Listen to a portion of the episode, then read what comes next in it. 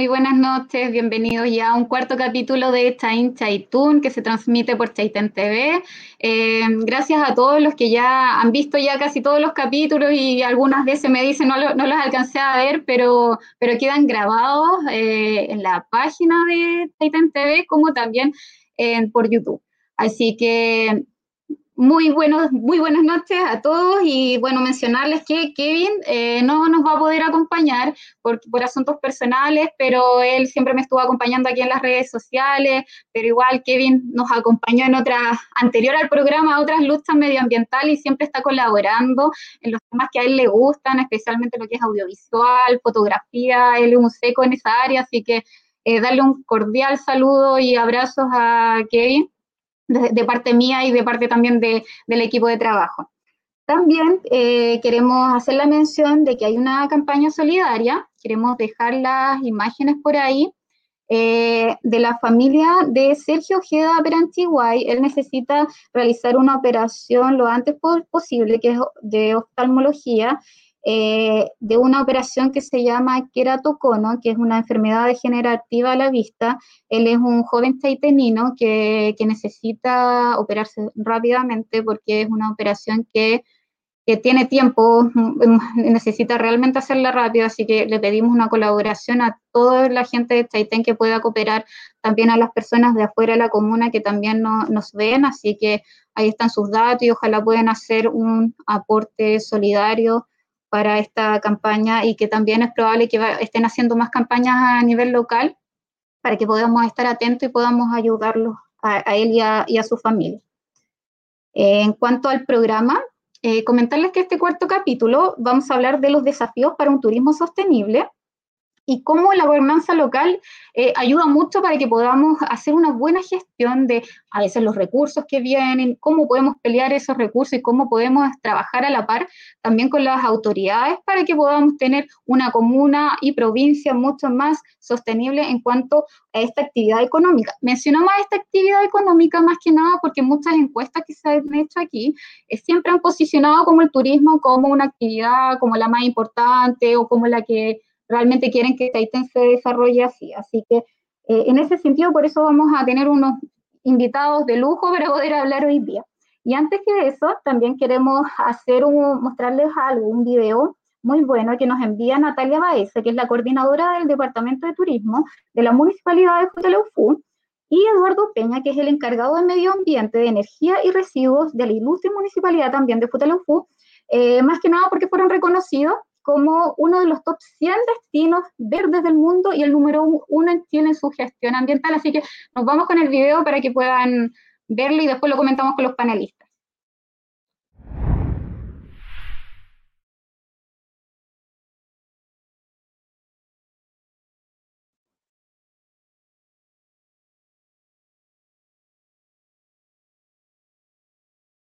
Hola, buenas noches, comunidad de Chaitén. Les habla Natalia Baeza Ibáñez, coordinadora de turismo de la Municipalidad de Futaleufú.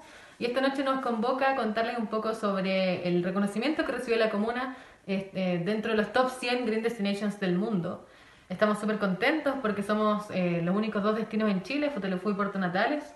Y este reconocimiento viene un poco a conmemorar y a premiar el trabajo que se ha hecho a través de los más de 25 años en turismo en la comuna no es un esfuerzo solamente del equipo de turismo municipal, sino que de la gestión completa a nivel de los años. Eh, así que estamos súper contentos por eso. Y bueno, un poco lo que conlleva este reconocimiento en este momento es promoción. Promoción a nivel nacional e internacional. Y también nos da una ventaja comparativa y competitiva versus el resto de los destinos. No solo a nosotros como el destino comunal Futelufú, sino también como el destino Patagonia Verde, ya que somos un todo dentro del mismo territorio. Así que la verdad estamos bien contentos, sabemos que no todos los destinos son 100% sostenibles, que eso es una meta un poco inalcanzable. Sin embargo, estamos, eh, estamos dispuestos a seguir trabajando, a mejorar las cosas que tenemos que mejorar y a ir acortando cada vez más las brechas para que Futelufú sea lo más sostenible posible y sea también un encadenamiento de todos los sectores relacionados con el territorio.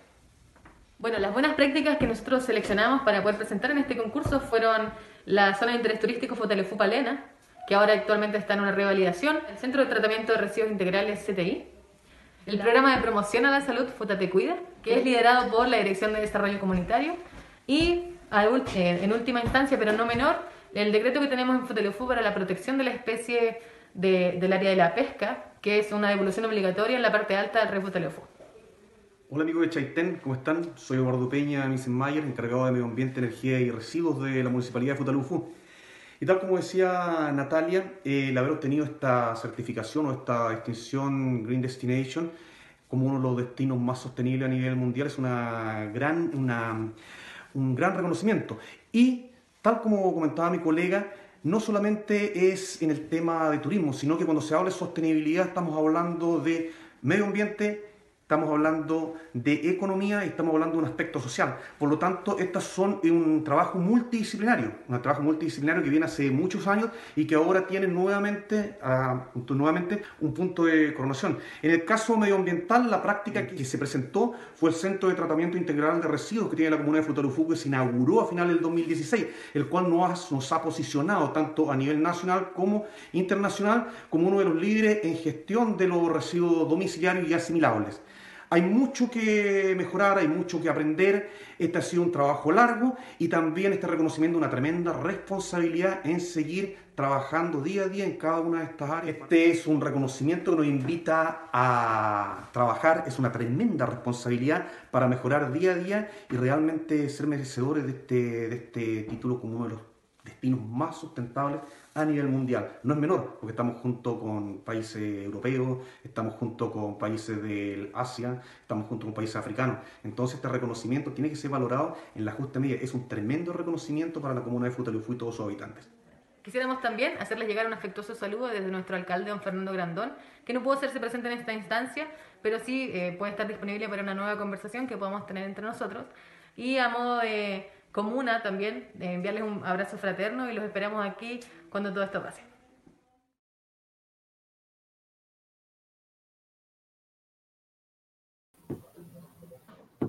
Muchas gracias Natalia y a Eduardo también por, por ese saludo, al alcalde también. Nosotros igual queríamos igual conocer nuevos rostros, conocer a, los técnicos que trabajan. Muchas veces los alcaldes hacen la gestión, pero es importante reconocer a la gente que está atrás, que hace el trabajo, el técnico, el esfuerzo, hay mucho esfuerzo detrás, así que eh, era importante conocer esos rostros, así que muchísimas gracias y felicidades también nuevamente. Eh, nos pueden dejar sus comentarios, sus saludos van a ir apareciendo, las preguntas también ahí las vamos a leer, recordar que también se transmite, aparte de Facebook, por YouTube y también se puede escuchar por Spotify. Vamos a presentar a nuestros invitados. Eh, tenemos a Víctor Román, Víctor, por ahí va a aparecer Víctor. Hola Víctor, ¿cómo estás? Él es académico y especialista en turismo. ¿Cómo estás? Hola Pamela, muchas gracias por la invitación. Muy bien y muy contento de estar compartiendo hoy día con ustedes esta conversación sobre estos grandes desafíos que tiene eh, el turismo sostenible en sí. Muchas gracias, Víctor. También saludamos a Ignacio Manríquez. Él es académico, licenciado en geografía y planificador turístico. Hola Ignacio, ¿cómo estás? Hola Pame, ¿qué tal? ¿Cómo estás? Eh, antes que nada, gracias por la invitación. Y acá, pues, materia dispuesta para poder conversar un poquito sobre, sobre turismo y partir este programa con, esa, con ese maravilloso premio que acaba de, de conseguir Futalufú, que no es otra cosa que el premio a su esfuerzo, pues es la mejor forma en la cual podemos partir este programa.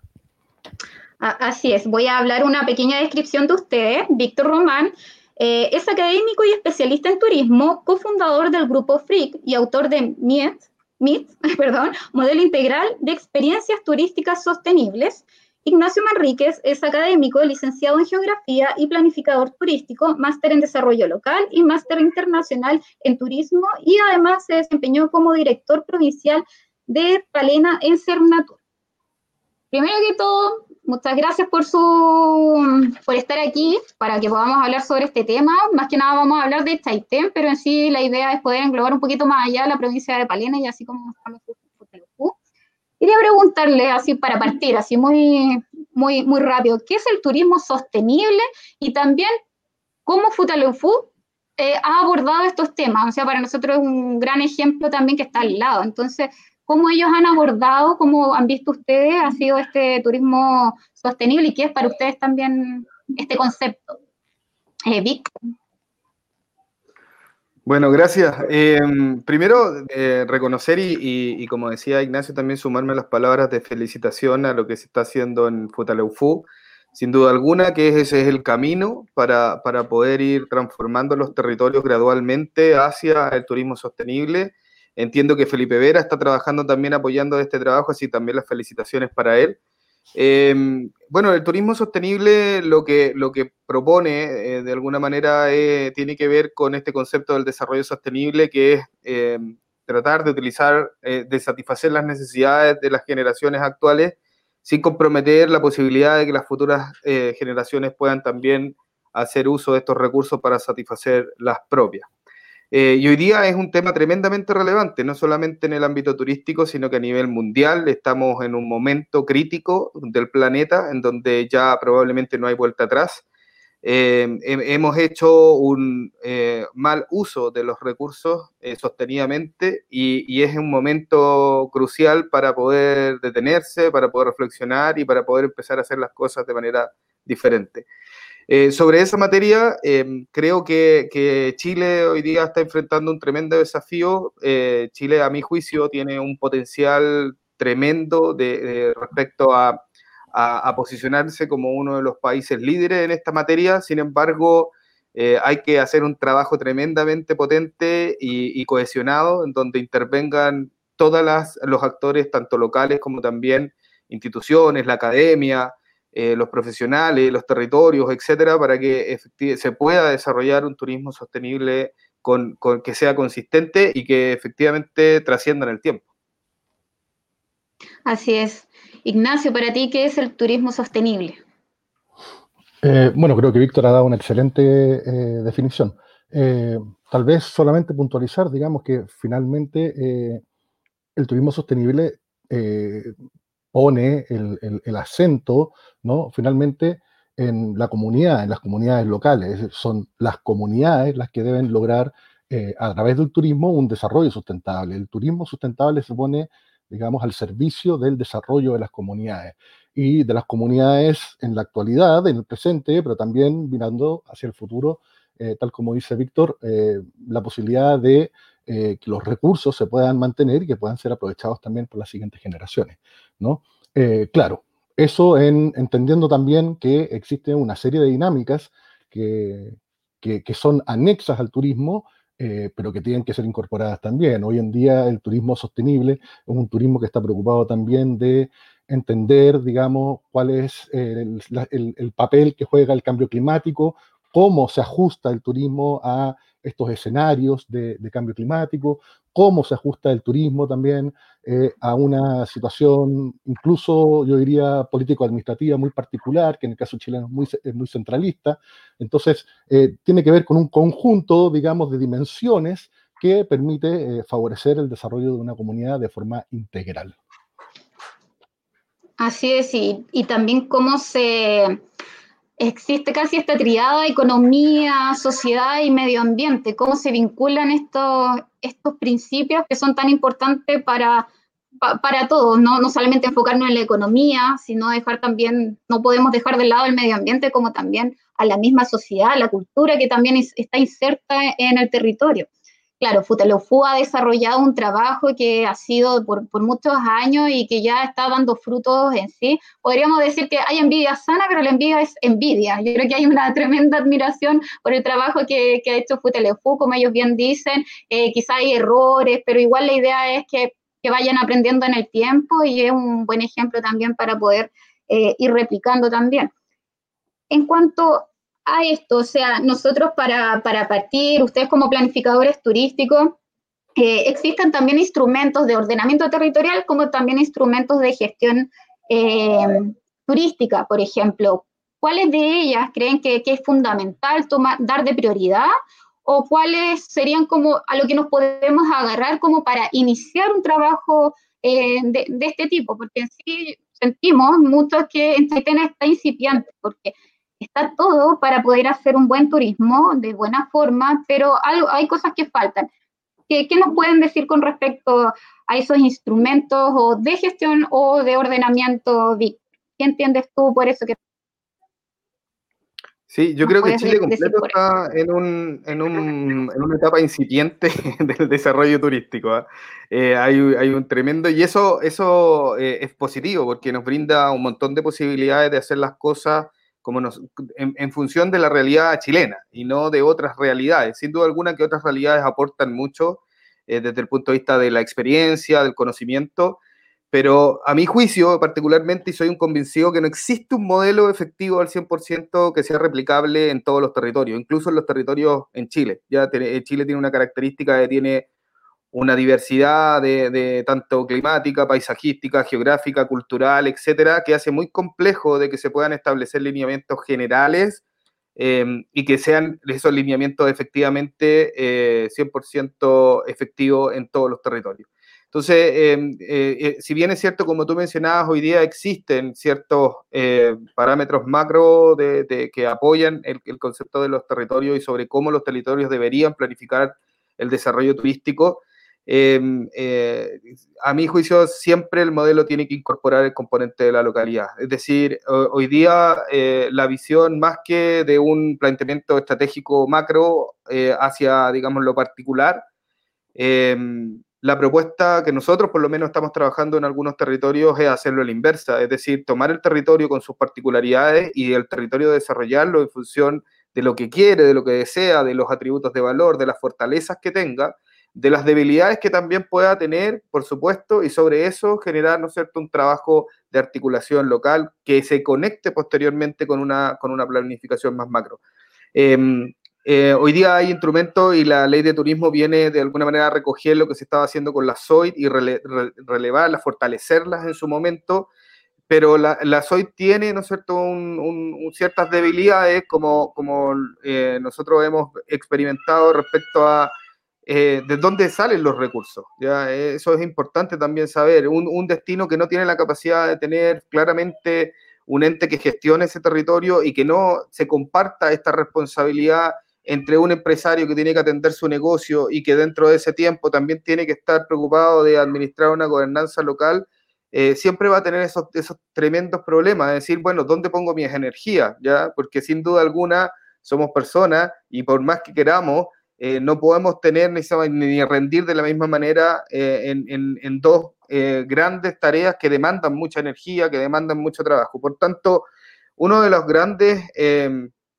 propuesta o mejora que se podría trabajar con, los instrumentos SOIT es que las SOIT vengan asociadas con recursos ya directamente que, que permitan, ¿no es cierto?, financiar por lo menos una, un, un, un, un, gestor local que eh, esté 100% dedicado a que esta planificación o este plan de acción, ¿no es cierto?, pueda ser ejecutable y se preocupe efectivamente de eso y no tenga otro rol más que ese y que por supuesto el territorio eh, contribuya desde su mirada como un eh, directivo estratégico probablemente que vaya haciendo seguimiento a todo lo que se propuso inicialmente desde el trabajo. Eh, ha pasado en varios territorios. Hoy día la subsecretaría y Cernatura han impulsado mucho el tema de la SOIT, pero en muchos territorios el, el, el, grado de avance de cumplimiento de la SOIT no, no, es sustancial. Y eso tiene que ver con múltiples factores. Eh, Ignacio mencionaba que el desafío de los territorios sostenibles no tiene que ver solamente con una mirada turística, sino que también tiene que ver con un montón de otros factores.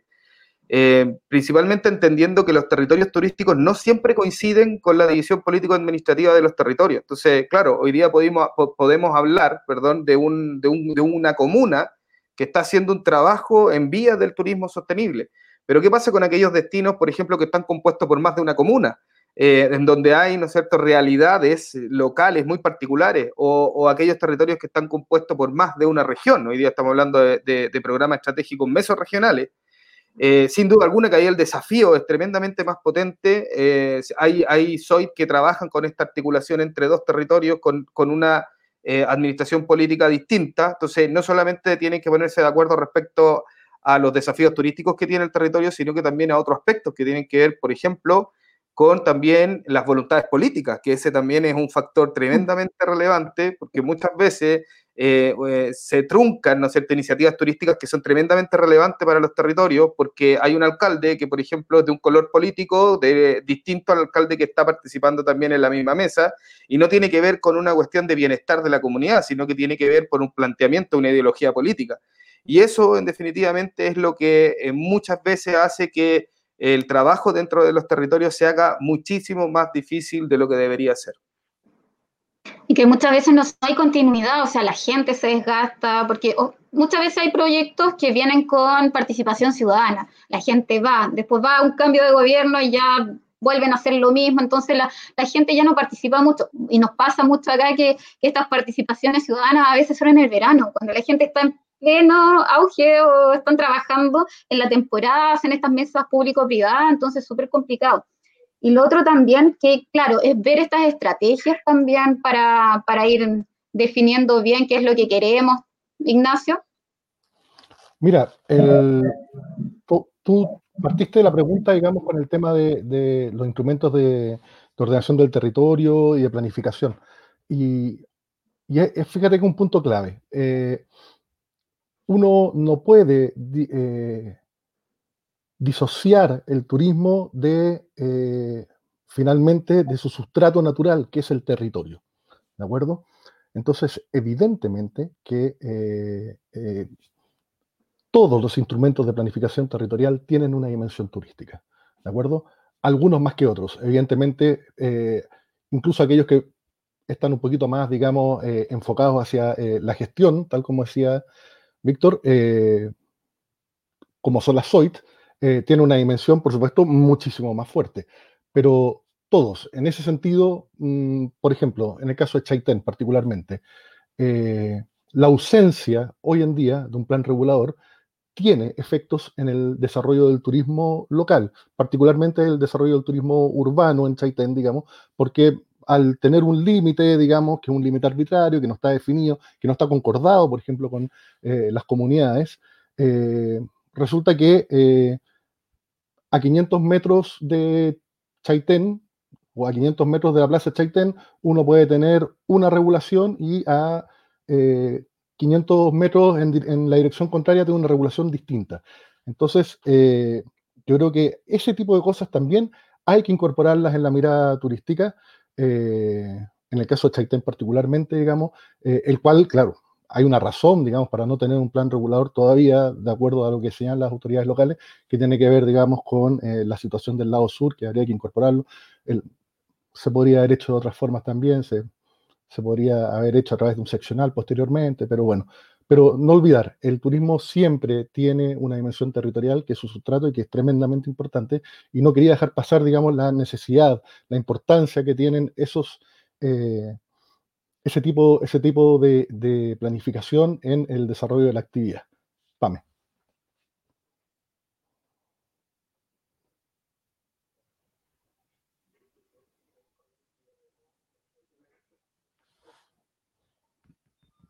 Yo no te escucho, Pamela. Te escucho. Ahora sí. Ahora sí. No, más que nada lo que mencionaba Ignacio, claro, Chaitén está en una particularidad bien extraña, porque considerando que muchas muchas ciudades de, de, Chile están en riesgo, eh, Chaitén Norte y Chaitén Sur, para la ONEMI ambos están en riesgo, pero siempre se ha considerado que Chaitén Norte es donde hay que hacer la infraestructura y siempre esta Sur ha quedado como inhabitable, pero no hay ningún decreto que diga que está inhabitable. Es una declaración pública de un, de un, político y desde ahí empezó como a, a chorrear mal todo. Entonces, en ese sentido, Taitén no ha podido como posicionarse bien, porque es capital comunal y también capital provincial.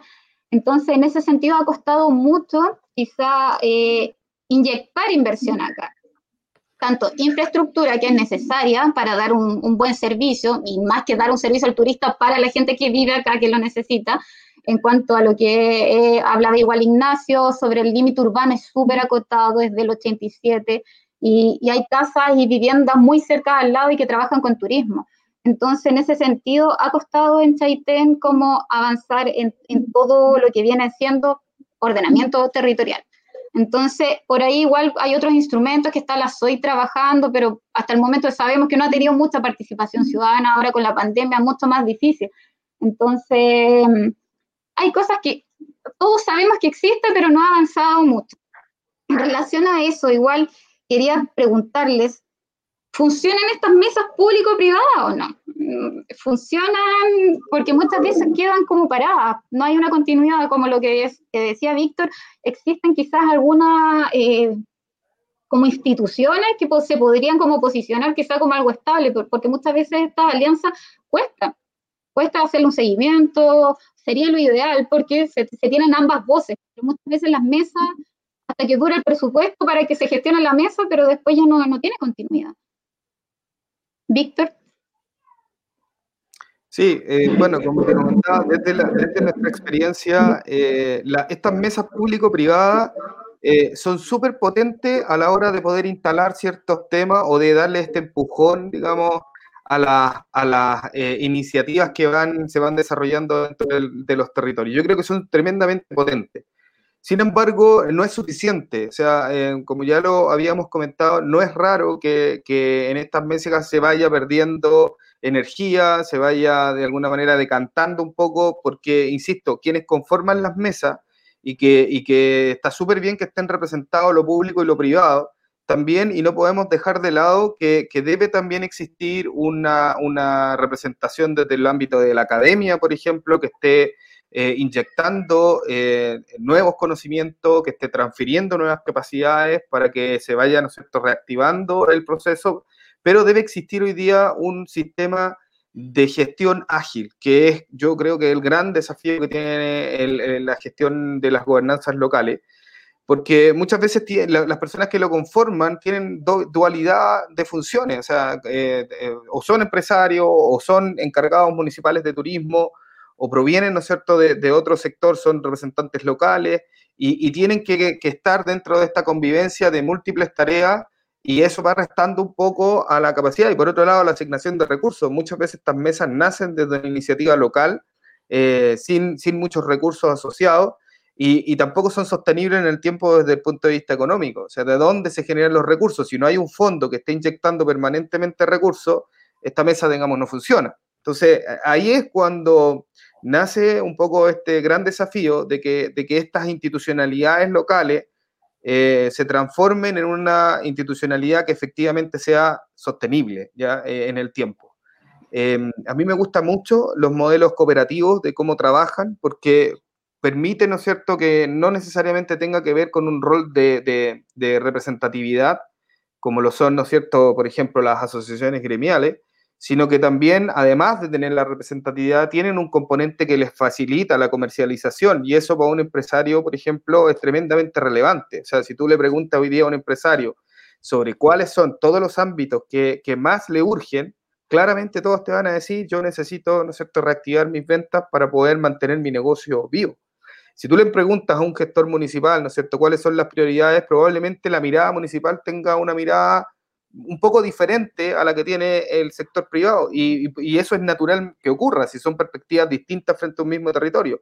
la pregunta es cómo logramos que estas perspectivas, ¿no es cierto?, se unifiquen y que se genere un trabajo eh, común, que se genere un trabajo en donde estén representados todos estos intereses eh, y que este trabajo además sea sostenible en el tiempo, que no dependa necesariamente de un fondo que esté inyectando recursos permanentemente. Ignacio yo creo que Víctor da, da en el clavo, digamos. Eh, estas mesas público-privadas eh, no pueden responder única y exclusivamente a la buena onda de quienes las integran. Eh, a ver, voy a retroceder. ¿Funcionan las mesas público-privadas? Sí, funcionan. ¿Con qué éxito? Y ahí viene lo que decía Víctor. En la medida en que solo responda a las voluntades, por supuesto que no van a tener un final particularmente feliz.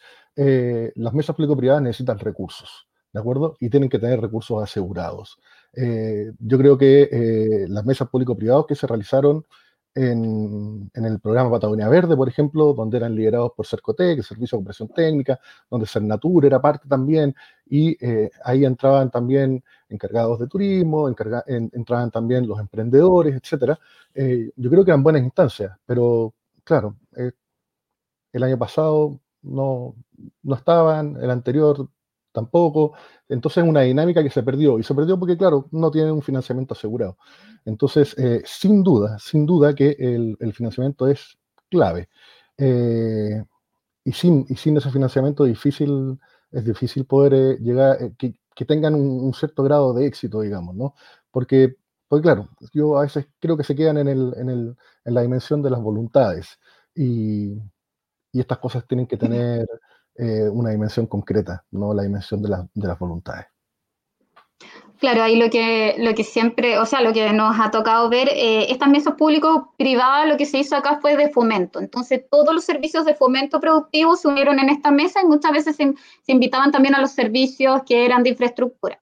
Y en ese sentido eh, fue lo que estábamos hablando antes, la, la, previa del programa, de que muchas veces es bueno estos lineamientos. Entonces, en esa mesa se podían hacer los lineamientos. O sea, Queremos que la carretera tenga un, eh, señaléticas y una escenografía que sea acorde a lo que viene siendo Patagonia Verde. O sea, queremos más madera, queremos señalética, no sé, ahí se definía todo, se, supone. Y así, eh, no sé, por pues, vialidad tenía la consideración de colocar eh, letreros, de quizás hacer plaza de estacionamiento, de descanso para el turista. Entonces, en esas mesas permitía unir al público, a la gente, para que la gente entienda que era como eh, eh, funcionarios públicos con personas que eh, entregaban los servicios de turismo. Entonces, era bueno en ese sentido, generar algunos lineamientos, generar que el municipio también esté trabajando ahí y todos los proyectos podrían ir con una, una línea más, más acorde a lo que nosotros en sí como territorio queremos. tenemos algunos saludos por acá. Franco Jair nos dice, saludos Pamela y a mi gente de Isla Yagüen, excelente programa. Estrella del Mar Palena, saludos Nati, por, los por, el video que, que mostramos de Futalofú. Natalia Ibáñez, quedó ¿queda grabado para poder ver, para verlo después? Sí, queda grabado. Y Natalia eh, dice, al final las alianzas van cayendo, van cayendo por la ausencia de recursos económicos. Claro, eso era lo que, lo que comentábamos eh, ahí. Eh, lo otro igual que, está, que pasa, bueno, ahora con, la pandemia ha quedado muy paralizado el rubro del turismo y lo que pasa que muchas veces eh, yo he escuchado, eh, no es mi área el turismo, pero muchas veces he escuchado la reconversión, tiene que reconvertirse. Eh, por ejemplo, a, los pescadores artesanales le dicen, tiene que reconvertirse al turismo. Y muchas veces, claro, pueden ser estrategias para que no se dediquen a la pesca y quede libre para, para, otros más grandes, no lo sé, pero en ese sentido le dice reconviértase. Pero ¿qué pasa en pandemia? Al final queda paralizado ese, otro giro que quiso hacer. No será bueno siempre mencionarle a la gente por qué no, no lo complementa su actividad, así va a poder, no sé, generar una experiencia turística más agradable, va a poder durante el año desarrollar su actividad. Ahora, eh, por ejemplo, en pandemia, mucha gente del turismo, no sé, vendió su terreno en el campo para irse a la ciudad y trabajar en turismo. Y quizás el campo ahora en la pandemia le servía, podía hacer su huerto, podía ir con, y yo creo que a todos nos sirve. Ya, por ejemplo, uno puede tener un título, pero en pandemia no me lo voy a comer, por ejemplo. Voy a tener que aprender a hacer otras cosas cuando hay crisis. Yo creo que en estos territorios la gente siempre hace más cosas. No se, no se dedica solamente a algo. La gente va, va, va a buscar leña, va y hace muchas cosas. ¿Cómo podemos ver el turismo acá? Sabemos que son dos, dos meses de temporada, cada vez se va ampliando un poco más, pero ¿cómo sobreviven en estos tiempos más, más difíciles, que, que aquí la gente considera que eran los tiempos de invierno, pero ¿cómo sobrevive? ¿O cómo podemos, pasada la pandemia, poder potenciar también el invierno? ¿Cómo, cómo, ¿Cómo, puede ser ese juego? ¿Cómo pueden ser esas ayudas que pueden llegar para la gente? Esas capacitaciones también. Víctor. Sí, tremendo tema. Sin duda alguna que hoy día es un tremendo desafío. Eh, yo, mira, antes de, pasar al tema de, cómo enfrentar un poco esta invitación a la eh, eh, reestructuración, reinvención del turismo que se está haciendo de diferentes sectores, me gustaría puntualizarte que del tema de, la, de estas mesas público-privadas, yo eh, creo que no solamente es un problema de recursos, ¿ya? Eh, o sea, los recursos claramente son importantes, sin, sin, sin, combustible ningún vehículo funciona, pero, pero no solamente recursos, yo creo que también tiene que ver con competencia, ¿ya? Em, y, no digo que, que, no existan las competencias, sino que muchas veces em, no, se, no, se, no, existen los liderazgos necesarios como para poder articular todas las iniciativas que muchas veces nacen de esta mesa y, tampoco existe una mirada de, largo plazo en donde nosotros tengamos una visión de territorio y que hoy día entendamos de que esa visión de territorio no la vamos a conseguir pasado mañana, sino que es un trabajo que se proyecta en el tiempo a largo plazo pero que es tremendamente relevante comenzar con pequeños avances eh, hoy día, ¿ya? Eh, y que no nos come un poco la ansiedad, porque, y, que no tampoco responda muchas veces a intereses políticos de cortar cintita lo más rápido posible para poder hacer cheques dentro de sus gestiones. Entonces, eh, en términos muy, muy simples, para resumir, creo que desde el punto de vista de las capacidades, no solamente recursos, sino que también tiene que ver con una capacidad de, capacidad de gestión, como una, con una capacidad de operación y, por supuesto, también las capacidades de poder liderar, ¿no es cierto?, estos procesos. Yo creo que ahí hay un, tremendo tema que, muchas veces no, se visualiza, porque recursos hay y han habido. El problema está en qué se, en qué se han invertido o en qué se han gastado esos recursos. Y cuando uno empieza a buscar y empieza a analizar, por ejemplo, todos los, recursos que instituciones de fomento han, han, dispuesto dentro de las comunas, las instituciones de fomento te dicen, oye, pero mira, si nosotros hemos puesto toda esta plata en la comuna para proyectos turísticos, y tú después miras qué ha pasado con esos proyectos y la mayoría ya no existen. No existen porque, insisto, tienen una mirada solamente de impacto a corto plazo. Yo creo que eso es un poquito lo que tenemos que ir cambiando. Ahora, en función de lo que tú comentas de la reactivación y cómo hacer esto, la verdad, yo insisto acá que eh, es súper importante eh, entender dónde hoy día estoy parado.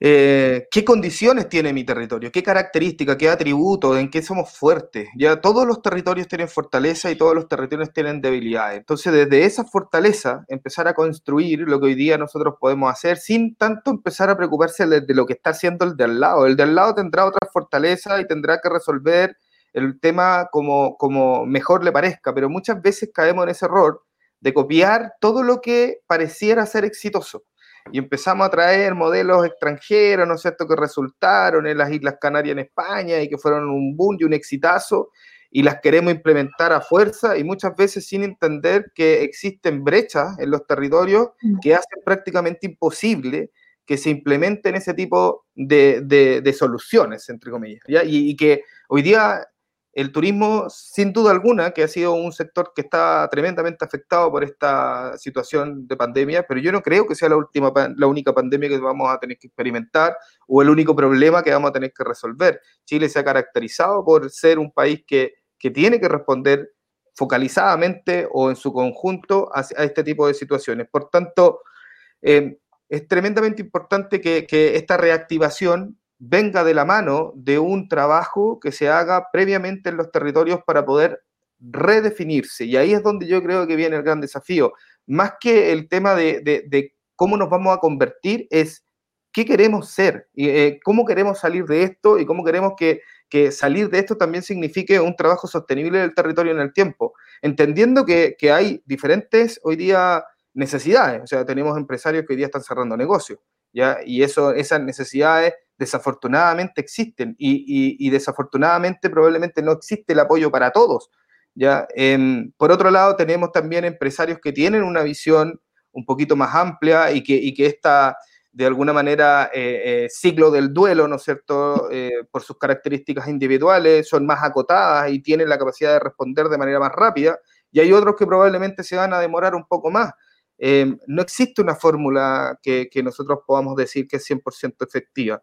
Pero a, mi juicio, yo creo y soy un convencido que, que, esta situación de esta pandemia eh, nos ha venido a dar un remesón, ¿ya? Em, eh, no tan solo a, a, los sectores más locales, sino que al turismo en general, sobre todo a la, industria turística más consolidada, de, de, decir, bueno, qué es lo que estamos haciendo y qué es lo que queremos ser, ¿ya? Con todo el costo que eso significa, sin duda alguna que hay un costo tremendo atrás que hay que asumir pero como, como el turismo, ¿no es cierto?, una, es una actividad afectada grandemente hoy día, también es una de las actividades que tiene la, mayor, la mejor tasa de recuperación en el tiempo. O sea, nosotros podemos, en un periodo probablemente eh, más corto que otros sectores, eh, recuperar, digamos, eh, por lo menos el, factor económico que hoy día es crítico dentro de la actividad. Ignacio. Mira, el, tema del turismo durante COVID y post-COVID, para mí es un tema súper difícil de, de, entender y de proyectar. Eh, de entender es un poco más fácil, digamos, eh, porque yo también soy emprendedor, entonces, en, el, turismo. Entonces, claro, yo entiendo cuál es la situación y la situación de, los emprendedores turísticos, de los emprendedores turísticos particularmente en nuestra provincia, eh, no es fácil, es tremendamente complicada, es difícil, están cerrando, es tremendamente complejo. Eh, nunca, nunca me imaginé que podía llegar a ser eh, así de complejo. Y imaginarme, proyectar cómo va a ser eh, la situación post-COVID cae para mí ¿ah? en, el, plano de, del, turismo ficción, digamos se ve, se escucha un montón de webinars, incluso muchos webinars eh, eh, realizados por, por Cercotec, Cernatur, eh, la industria turística en, el escenario post-COVID, etcétera, que, finalmente no son más que apuestas, digamos, porque a día de hoy no tenemos idea cuál va a ser la base, la base eh, emprendedora que va a sobrevivir a, la situación COVID. No tenemos idea en la provincia, realmente, no tenemos idea cómo va a ser esta temporada. Sabemos, bueno, creemos que es posible que haya temporada. Eh, si así es, creemos que va a ser tremendamente corta. Si es que es efectivamente así, creemos que va a estar eh, aparentemente dominada por el turista nacional. Pero estamos en el plano del creemos, esperamos, imaginamos, suponemos. Entonces, eh, para mí es, muy, muy difícil. Eh, y, creo, y creo que se ha prestado para que, para que haya mucho, como digo, estos webinars que a mí me sorprenden cómo hablan de la situación futura, como teniendo una claridad absoluta, y, la verdad es que creo que eh, está difícil. Ahora, Víctor da el clavo, porque Víctor dice, bueno, hay ciertas particularidades que tiene el turismo que nos permiten también imaginar que efectivamente, claro, el turismo debiera, el, el turismo cae muy rápido en este tipo de, situaciones, pero también se recupera más rápido. Es cierto lo que dice Víctor. ¿eh? Eh, también es cierto que nuestra particularidad, nuestro territorio particular, eh, está orientado a un turismo que no es de masas y da la impresión que justamente ese turismo de masas, ¿no? ese turismo de masas que no respeta ningún distanciamiento social, es el que está, digamos, en más problemas, ¿no? Entonces, claro, en, teoría nosotros estaríamos también eh, en una situación un, poquito mejor, pero, pero me resulta muy, muy difícil imaginar eh, qué es lo que va a pasar, porque más allá de, que, de que si uno analiza ciertas curvas y uno sabe más o menos cuáles son las tendencias en turismo, más allá de eso, creo que lo que no está realmente definido, calculado, es cuál va a ser el sustrato emprendedor que va a quedar. Es decir, Chaitén, hoy en día tiene 100. Va a terminar, va a llegar a diciembre con cuánto? ¿Con 20? ¿Con 30? ¿Con 40? Eso es algo que todavía no, sabemos. Eh, y es difícil, y es difícil tener una mirada. yo pertenezco a una asociación multigremial eh, donde por las conversaciones que tenemos, digamos, en, esta, en, este chat en el cual conversamos todos los integrantes, da la impresión que la situación es mala mala, mala, mala. Eh, ¿Servirá el verano? ¿Servirá la temporada que llegue para, salvarnos un poco? Porque eso es lo otro. Tal vez nos salva para enero, para febrero, para marzo. Pero no vamos a tener los ingresos que, hemos tenido naturalmente que nos permitían proyectar una, una, cierta tranquilidad hasta octubre, cuando empezaba nuevamente la temporada. Entonces yo creo que yo creo que una situación extraordinariamente compleja eh, y ahí nuevamente aparecen ciertas particularidades, ahora no del territorio, sino que eh, de nuestra comunidad. Si hay una comunidad resiliente en el mundo es Chaiten. Entonces, claro, uno también apuesta un poquito a esa capacidad. Chaiten se sobrepone eh, a un volcán eh, tremendamente dañino, se sobrepone a eh, procesos de remoción en masa terribles como el que sufre la Villa Santa Lucía y posteriormente la parte de arriba de la, parte alta del amarillo, ¿no? Entonces, creo que tenemos mucho, creo que tenemos mucho. Eh, pero son apuestas nuevamente. Entonces, lo que dice insisto, me resulta muy difícil poder dar una respuesta contundente. Eh, claro, estoy lleno de esperanza.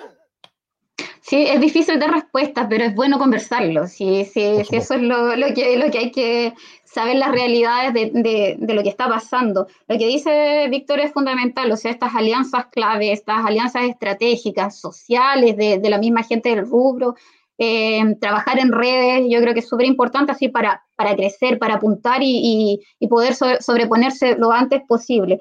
Eh, tenemos acá otro saludo de Héctor Mayorga, excelente programa.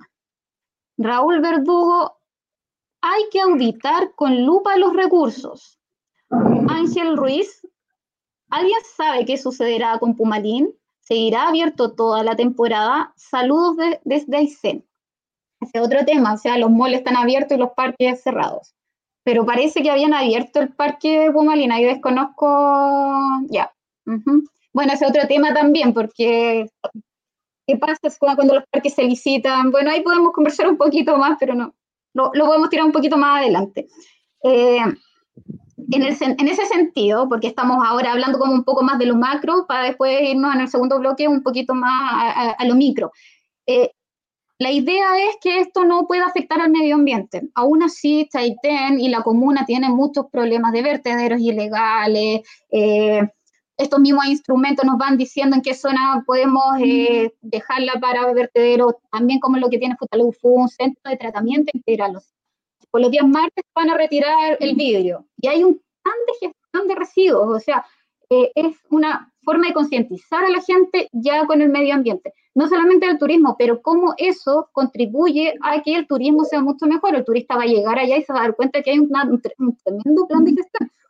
Toda la gente involucrada en esto quizás las economías comunitarias, ellos también hacen muchas ferias locales, viene gente del sector rural, entonces hay una dinámica, eso también ayuda mucho a la pandemia, esa dinámica también entre lo rural y lo urbano, como el, ecoturismo, cómo se relaciona ahí. Hay gente en las islas de sectores que también podrían empezar a, a trabajar en esto, en el sector costero. Entonces, ¿cómo mezclamos eso? Mucha gente en el sector costero no tiene dónde botar su basura, la gente se las tiene que ingeniar. ¿Y qué hace también? Recicla, hace mucho trabajo reciclado.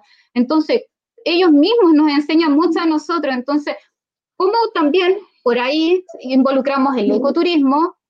Si nos pueden explicar desde sus palabras qué es el ecoturismo o turismo rural también, cómo se asocia, cómo se va vinculando con lo urbano, cómo al turista lo podemos sacar de Chaitén y también llevar a otros lugares, así se puede quedar mucho más días, no solamente van a venir de paso a, la ciudad, sino también pueden conocer otros sectores, como estos eh, alianzas claves, como tour operadores, pueden eh, trabajar en conjunto. Víctor. Sí, a mí, a mí me, me, gustaría quedarme un poco conectado con, con, con lo, lo, que estábamos conversando anteriormente respecto al tema de la pandemia. Em, sin duda que, que, hoy día nosotros estamos reescribiendo la historia del turismo a nivel mundial y también a nivel nacional. O sea, todo lo que hagamos nosotros de aquí para adelante probablemente va a estar registrado en algún libro por ahí y va a decir, mira, eh, eh, en el año 2020 Chile sufrió como sufrió todo el mundo respecto al tema turístico y, y se generaron diferentes iniciativas o apuestas para poder salir de esta crisis y algunas fueron exitosas y otras no tanto. Y probablemente va a estar en la literatura de estudio de, de, las futuras generaciones eh, cómo resolvimos este tema. Y es ahí donde yo me quiero centrar un poquito para poder también conectar con la pregunta que tú hiciste eh, eh, de, cómo, ¿no es cierto?, fortalecemos esta diversificación de experiencia que tienen los territorios. y efectivamente, yo he sido emprendedor probablemente desde que salí de mi primera carrera y, siempre vinculado al turismo. he tenido muchos fracasos y eso nos ha entregado también mucho, mucho conocimiento, más que los aciertos. Eh, entonces, si hay alguna fórmula eh, hoy día que nos permite salir de esto, es probar. No, yo creo que no existe otra. Es probar y probar insistentemente, porque en ese probar, ¿no es cierto? En alguna de esas pruebas vamos a encontrar, ¿no es cierto?, un camino fértil donde, donde comenzar a, poner un poquito más de empeño y recursos. Em, em, el emprendimiento tiene esa condición, el emprendimiento es una apuesta permanente, ¿ya? Cuando le acertamos, somos súper exitosos, cuando no le acertamos, bueno, aprendemos mucho, ¿ya? Entonces, em, yo, yo, sé y, me consta de que hoy día hay una situación entre los empresarios que, que está tremendamente compleja. Em, sin embargo, también creo que, que, que o, invito a la reflexión a, a, tomar esta iniciativa de ir probando cosas, de jugársela, de, de, de no quedarse em, eh, estancado ahí con el temor y la incertidumbre que sabemos que es tremendamente grande, eh, pero, pero hay que despertar y hay que empezar a hacer cosas. Yo, yo siento que ahí hay un tema que, que, es importante para poder sobrellevar esta crisis. Cada uno en, en, su foro interno sabrá dónde, cómo y cuándo, hasta dónde también, porque el, tomar la decisión de cerrar también es una decisión difícil, pero muchas veces la mejor decisión, ¿ya? Eh, por lo menos un tiempo probablemente. Entonces, y de ahí eh, creo yo también que esta crisis eh, nos ha generado también una oportunidad respecto a conectarnos más. Yo eh, estoy de acuerdo con Ignacio que hoy día hay como una especie de bombardeo de, de, expertices que, que, uno puede, ¿no es cierto?, muchas de ellas gratuitamente em, acceder, que antes, digamos, no se tenía la posibilidad de hacerlo y es uno el que tiene que ir, digamos, tomando este eh, eh, eh, colador y ir definiendo cuáles son aquellas que toma que le hacen más sentido a esta apuesta que quiere hacer y cuáles las va dejando pasar. ¿ya? No necesariamente las tenemos que tomar todas. Em, y ahí es donde yo creo que esta gran oportunidad que nos viene esta crisis es que hoy día nos podemos conectar más. Y, eso ha pasado en muchos territorios, con estas articulaciones de mesas, digamos, que, que nacieron un poco publicados por la necesidad de, de responder prontamente o de poner temas, ¿no es cierto?, que representaban los intereses de, los empresarios, de las comunidades, eh, a las autoridades, para que las autoridades también pudieran reaccionar prontamente. Eh, y ahí podemos entrar también en discusión si es que lo han logrado o no, pero independientemente de eso, eh, hemos tenido la posibilidad de conversar más, de conectarnos un poco más, a pesar de que hoy día lo hacemos desde las plataformas tecnológicas, eh, y de los territorios que tienen la posibilidad de hacerlo también, porque ahí también tenemos otro tremendo desafío, eh, se han generado estas esta sinergias y esa sinergia, sin duda alguna, nos han de alguna manera mostrado ciertas oportunidades.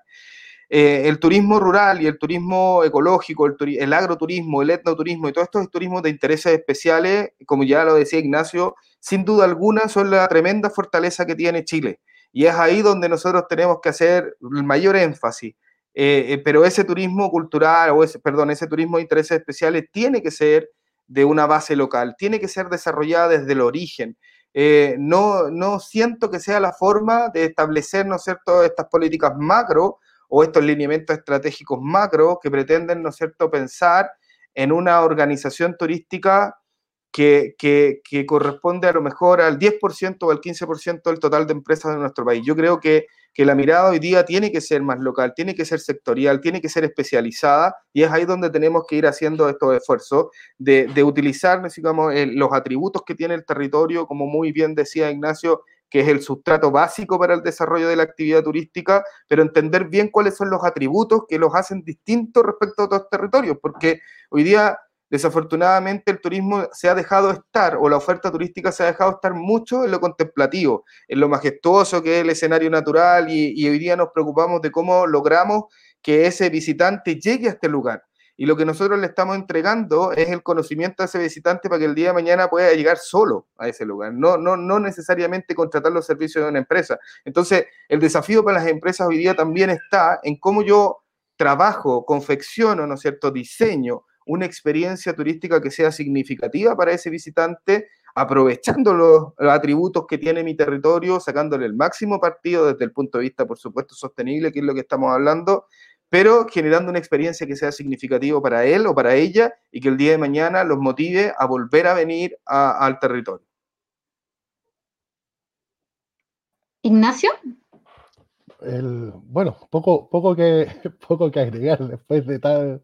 Estoy hablando mucho, parece, Ignacio, ¿va? Perdón. Pero Ignacio, igual puedes intervenir ahí, la idea es que va. una, una, una, extraordinaria, una clase magistral la que pegó Víctor ahí.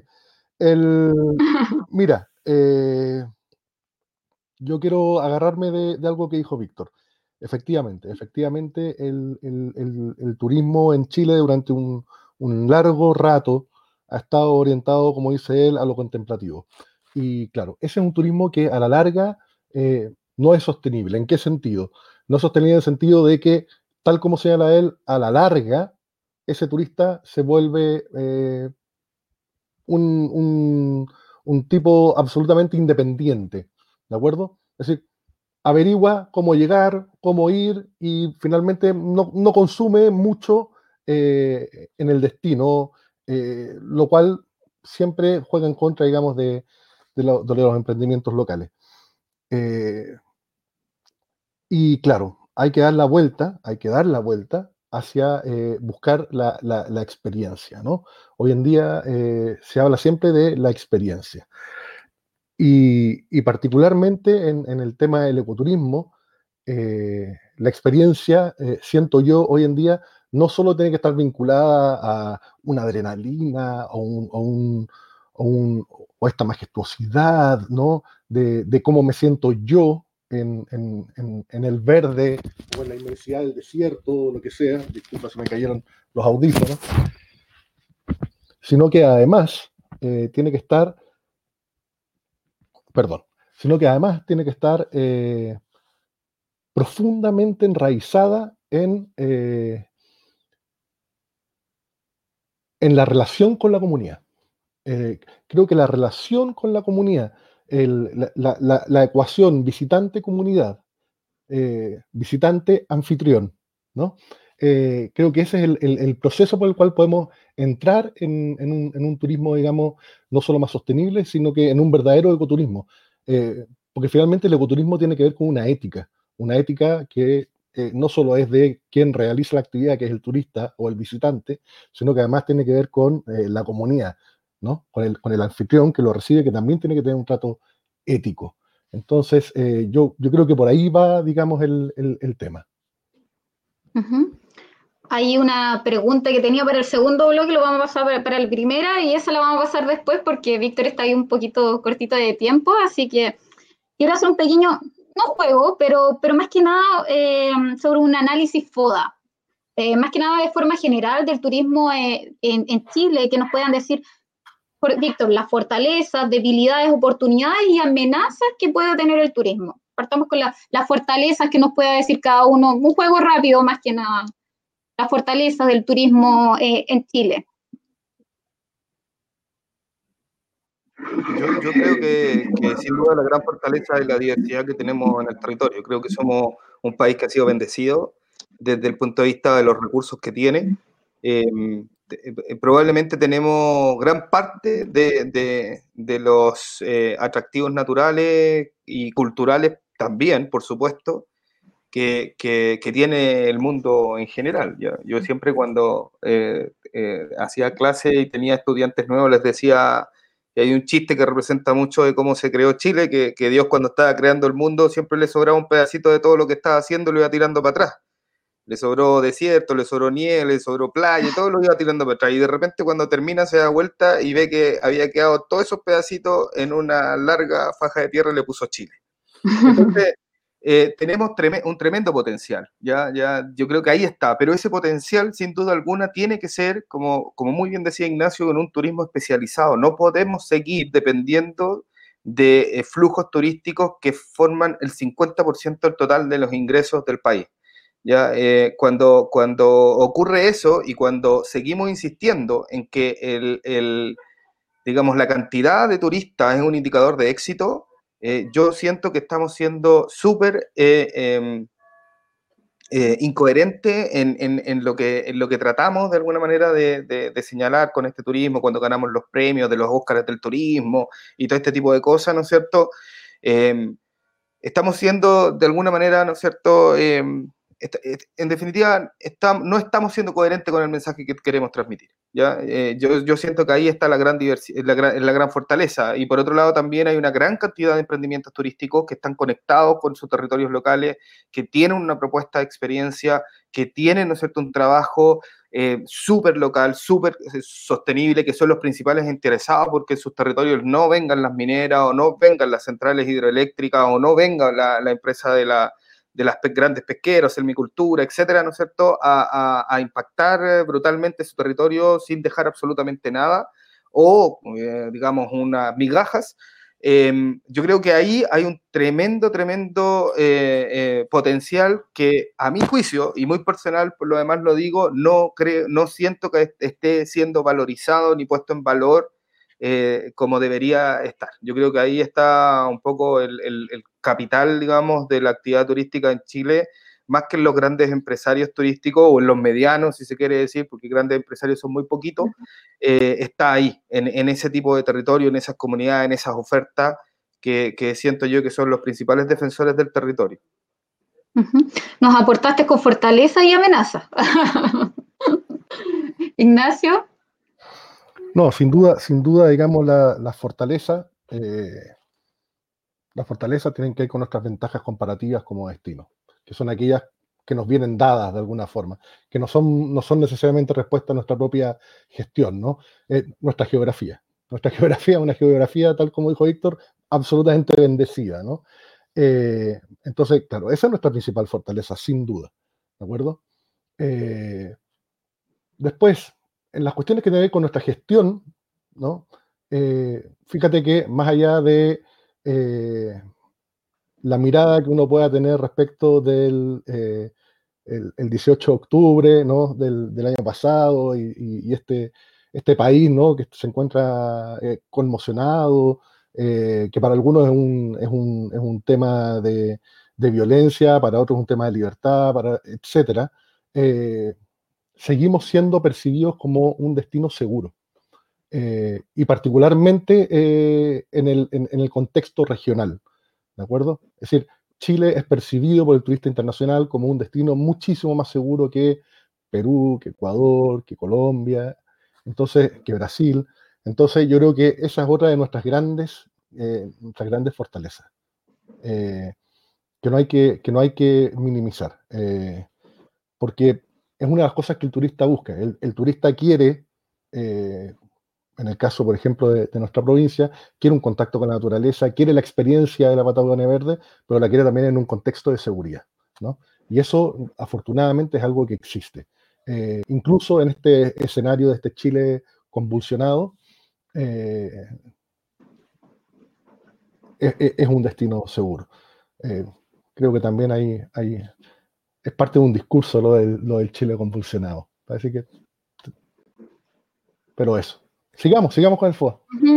Em, debilidades y también si pueden aportarnos entre debilidades y también estas oportunidades, Víctor. Y amenazas, por ahí juego un poquito, porque amenazas igual las mencionaste, pero hablar de las debilidades y cuál es la oportunidad.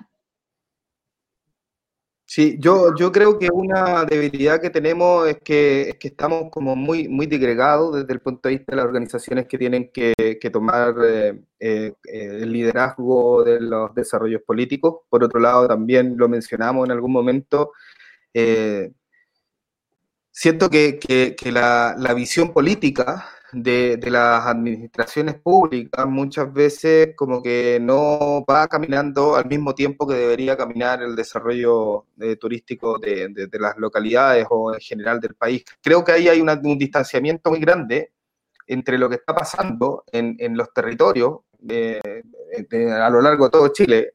yo yo tuve la, he tenido la oportunidad de conocer muchas realidades locales de destinos que no son grandes destinos, pero que sí conviven con estos grandes destinos. Ya conocí, por ejemplo, Curarrehue antes de que apareciera incluso en algunos mapas turísticos, eh, y, entendía que hoy día todos los territorios tienen un potencial turístico y tienen una vocación turística, independientemente que no están definidos ya desde, el punto de vista de un trabajo de, más eh, de identificación o, un, trabajo un poquito más académico, eh, sí tienen, ¿no es cierto?, particularidades que perfectamente los pueden eh, aprovechar desde, desde, el ámbito turístico. Pero falta esa, esa eh, de alguna manera, esa visión común, falta un poco sacar el, el, yo, de, de, yo hice, yo hago, yo creo, mi visión, digamos, la que tiene que primar. hoy día tenemos institucionalidades que son muy poco flexibles, son, son, son más bien, ¿no es cierto?, Em, están más abocados a, los cumplimientos, ¿no es cierto?, de los planes internos por los cuales los están evaluando, que entender y de, de abrir un poco, ¿no es cierto?, esta eh, trabajo con los territorios, con las comunidades. Hoy día se ha hecho un poquito más presente, yo creo que hoy día sí hay una, una oportunidad, ¿no es cierto?, que se está aprovechando en eso, pero creo que falta mucho más. No puede ser una cuestión de que solamente sea para apagar este incendio y después volvamos, ¿no es cierto?, a esta nueva normalidad que se le quiere denominar, Em, eh, creo yo que tiene que ver con eso, tiene que ver con voluntad, tiene que ver también con unificar visiones, independientemente que como seres humanos tenemos esta condición de individualidad que cada uno, ¿no es cierto?, tiene eh, naturalmente y que nos permite, ¿no es cierto?, tener una diversidad de perspectivas, siempre van a haber puntos de inflexión. Y, siempre van a haber puntos de acuerdo también. Entonces debemos trabajar sobre esos puntos de acuerdo, ir sumando, ¿no es cierto?, sobre las capacidades, permitiendo también eh, la, la co-construcción de, los territorios. Eh, y yo creo que ahí es en donde nos ha faltado harto, harto. Yo siento que esa es una gran debilidad que tenemos. ¿Y las oportunidades? Bueno, ahí mencionaste igual algunas entre medio. Eh, Ignacio, ¿alguna debilidad y oportunidad? Por ahí trato de amarrarla. Yo, creo, que dentro de nuestra, nuestra tenemos una, tenemos una bueno, creo que tenemos fuertes debilidades que están relacionadas, digamos, con, eh, con, nuestro, con nuestro marco político administrativo. ¿ah? Eh, ¿En qué sentido? Creo que hay un tremendo centralismo. Y no me refiero solo, no me, no me refiero única y exclusivamente al centralismo de Santiago versus las regiones, sino que también el centralismo que existe de las capitales regionales versus eh, las comunas más periféricas que pueden haber. fíjate que mi experiencia en Cernatur es que Cernatur en Puerto Montt tiene bastante poca idea de lo que ocurre eh, en, Patagonia Verde en general. Eh, creo que eh, siguen teniendo una visión del turismo, por ejemplo, basada en que el éxito se relaciona con la cantidad de turistas y no con la experiencia que pueden tener estos turistas en distintos lados o con cuánto gastan en un determinado lugar, que puede ser un indicador quizás mucho más interesante. Entonces, creo que al mismo tiempo, esta dualidad o semidualidad de, de funciones que hay entre el Servicio Nacional de Turismo y la Subsecretaría de Turismo. ¿no? Eh, yo siempre fue la idea que eh, una actividad tan importante como el turismo, que tiene un aporte no menor al Producto Interno Bruto, eh, debiera tener un ministerio propio. Siempre, siempre lo, lo, lo, pensé así. Pero creo que por ahí van nuestras nuestras debilidades. Y, nuestras debilidades están también eh, están, eh, relacionadas también con las oportunidades, eh, particularmente ahora. nos encontramos en un, en un, contexto, en una contingencia que es particularmente importante. y es que gran parte de estas debilidades que tenemos, existe una oportunidad de, de ponerlas en, el, en una discusión y eventualmente que se puedan eh, de alguna forma incorporar en, la discusión constituyente. Eh, creo que es importante, digamos.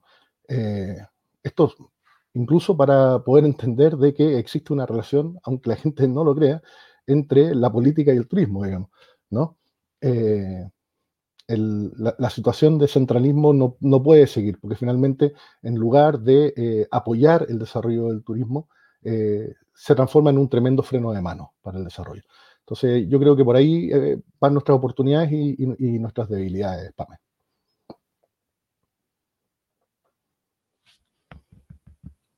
Nuevamente. Yo voy a aportar con las amenazas, decía, porque ya Víctor igual aportó ahí con varias y que, claro, hay muchas que son de extractivismo. Eh, muchas veces hasta se puede considerar que el turismo industrial, cuando no, el territorio igual no está como preparado, también puede ser una amenaza. Eh, la salmonicultura también en territorios donde no, no conversan el mar y la tierra cuando tenemos parque y en el mar consideramos que puede ser un, casi un basural y, afectando a, comunidades que se alimentan de recursos ahí. Entonces, eh, es una gran amenaza. Ahora los quiero invitar a un pequeño corte donde vamos a, tener el tiempo de mañana sábado y vamos a tener ahí igual a nuestros auspiciadores. Así que nos vamos a un pequeño corte y después ya volvemos con Víctor. Parece que me quería decir algo. No, no, no. Ah, yo pensé que. ya, a ver, nos vamos a un pequeño corte y volvemos.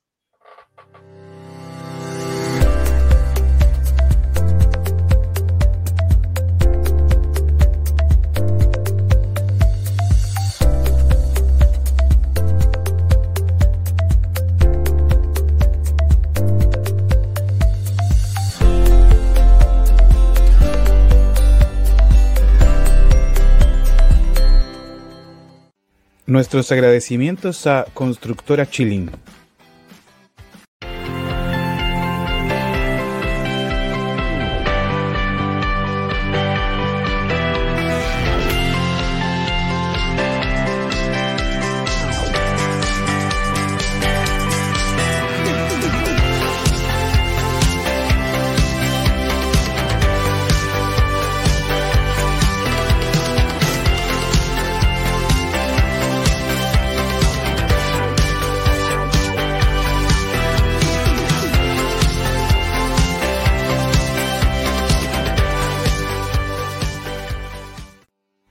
Nuestros agradecimientos a Ventanas Don Teo.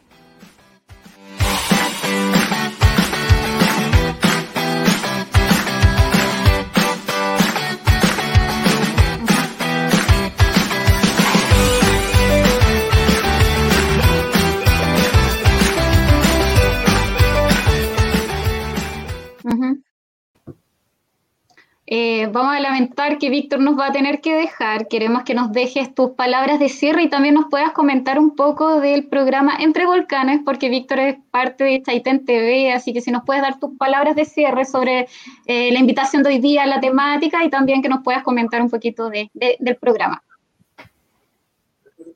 Solo agradecer, yo creo que, estos espacios son tremendamente necesarios. Eh, creo que, es súper relevante que se den estas dinámicas de conversación y sobre todo en los territorios, porque muchas veces, y, tomando un poco lo que decía Ignacio hace un momento atrás, eh, son los únicos mecanismos probablemente que se tienen como para poder visualizar lo que está pasando en, localidades que no muchas veces tienen eh, el mismo tratamiento que, el resto o, que, o de los territorios que están más eh, son, son, más relevantes desde el ámbito administrativo. Así que agradecer a Pamela, a Ignacio, eh, ojalá podamos mantener el contacto, ¿no es cierto?, y seguir conversando, eh, porque creo que sin duda alguna estas conversaciones dejan mucho y son tremendamente relevantes. Agradecer a, a, la producción, al programa y felicitarlos por el trabajo que están haciendo. a darle para adelante también de llenar de, de, de estos contenidos que son tremendamente importantes eh, y bueno, eh, comentarles también que el día de mañana comienza la segunda temporada de Entre Volcanes, ¿no es cierto? Con un programa que apuesta a conversaciones también misceláneas. Eh, particularmente el día de mañana vamos a abordar esto de, de, qué significa un, el plebiscito que vamos a enfrentar el día domingo, ¿no es cierto? Y esta posibilidad que tenemos histórica probablemente de generar una nueva constitución que responda y que sea efectivamente, em, eh, represente, digamos, el interés de la, de la, ciudadanía, más que otros intereses que sabemos el, el, daño que nos han hecho en este último tiempo. Así que, nada, dejar los invitados a que mañana, ¿no es cierto?, nos eh, sintonicen también por las pantallas de Chaitén TV y agradecer, eh, Pamela, e Ignacio esta conversación que sin duda ha sido tremendamente valiosa. Muchas gracias a ti por tu tiempo y por tremenda clase magistral que nos diste. Así que muchísimas gracias y éxito para mañana también, que como tú dices, muy necesario para el territorio y para, para que podamos tener diálogo en el país y poder ir construyendo. Las cosas a veces no se hacen tan rápido, pero necesitamos una base sólida donde todos tengamos opinión y podamos contribuir en algo. Así que muchísimas gracias, te despedimos y ojalá podamos tenerte más adelante. Encantado, un gusto. Sí, que les vaya muy bien. Muchas gracias. Gracias.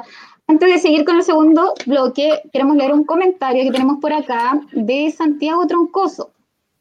Dice, buen programa. Sin duda el desarrollo turístico debe velar por la experiencia del turismo y bien planificada, sin la recarga del sistema natural o sociopatrimonial dado que un bajo turismo genera falsas expectativas y un turismo masivo genera conflictos sociales, gentrificación y deterioro del bien, del bien turístico consumido. O sea, esto es naturaleza, viviendas, playa, etc.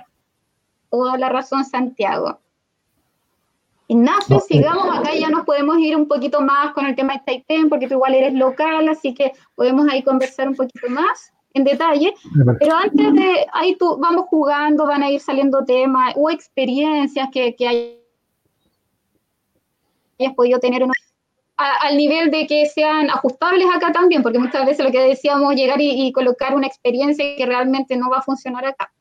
Pero partiendo por eso, ¿qué es la conciencia turística para ti? ¿Qué, qué es el plato cálido? ¿Cómo, qué, ¿Qué es para ti tener una conciencia turística acá a nivel local?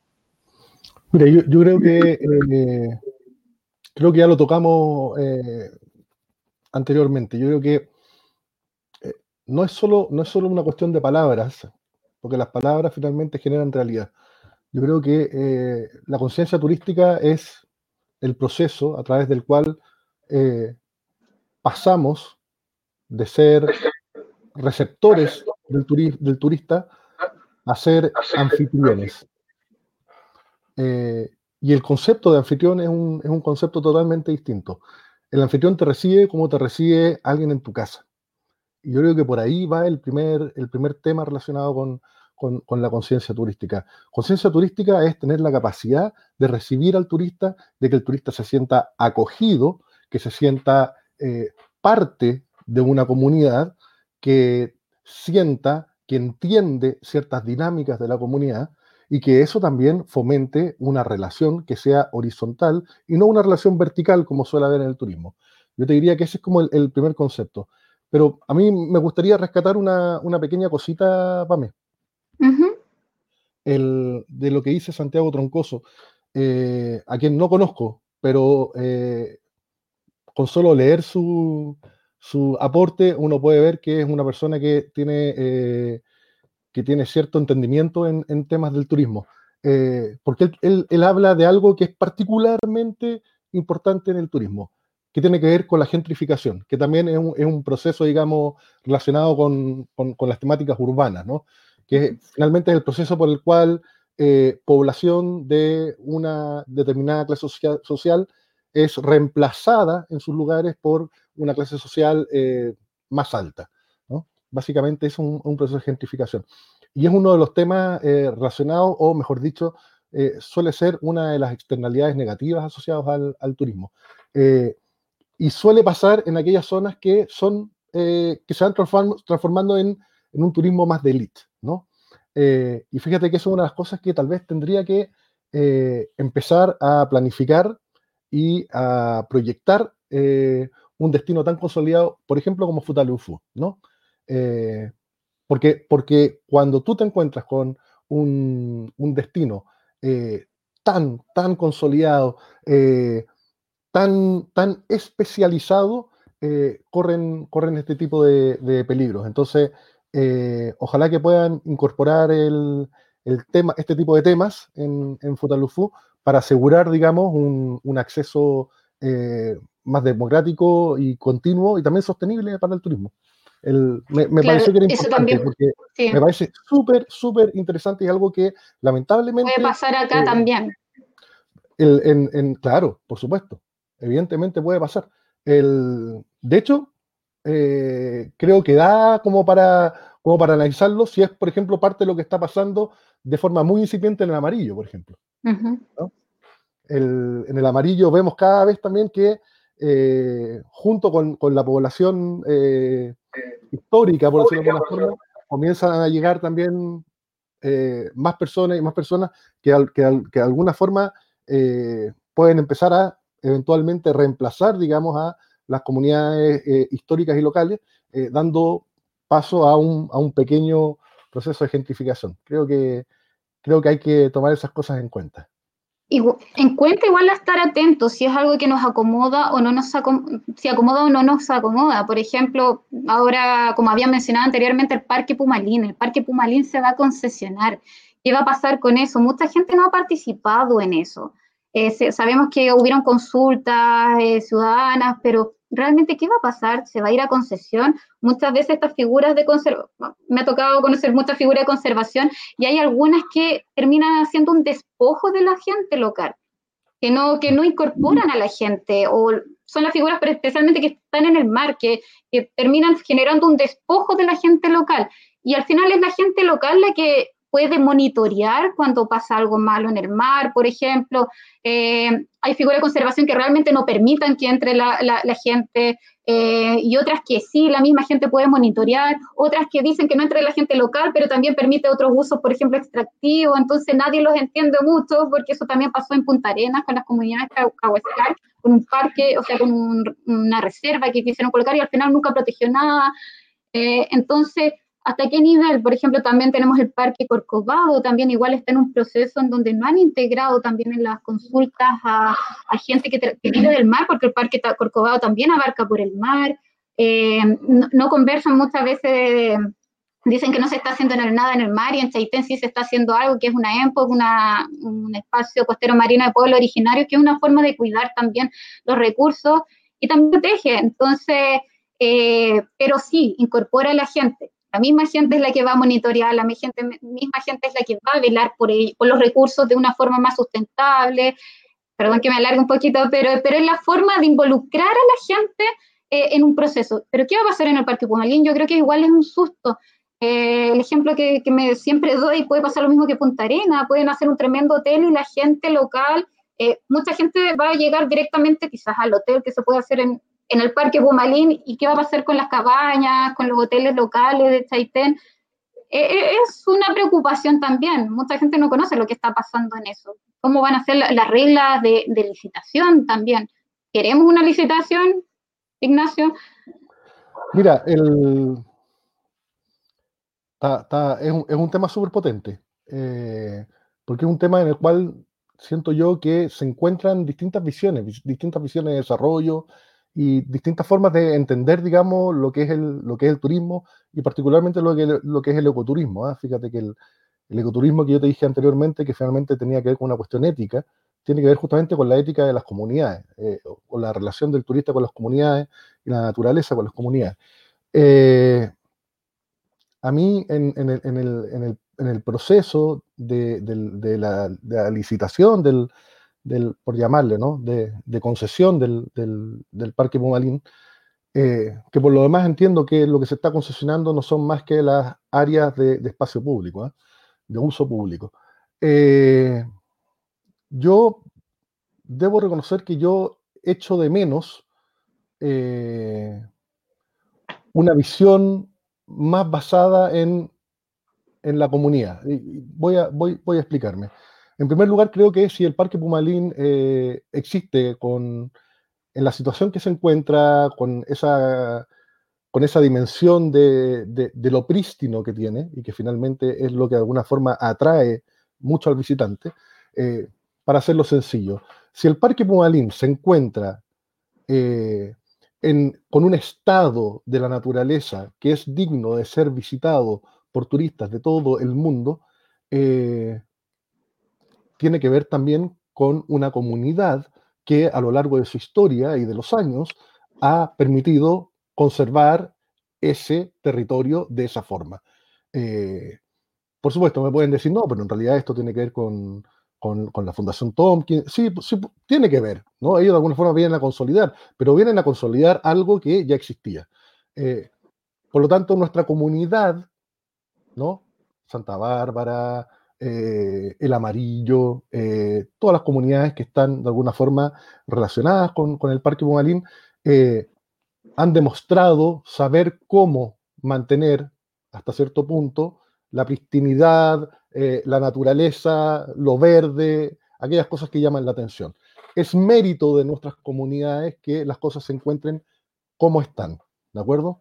Eh, y, desde, y, desde esa dimensión, yo me pregunto por qué no se le da la oportunidad a esas comunidades de gestionar los espacios y las áreas de uso público. ¿Qué es lo que me parecería lógico? Es lo que ocurre en la Reserva Nacional Los Flamencos en eh, San Pedro Atacama.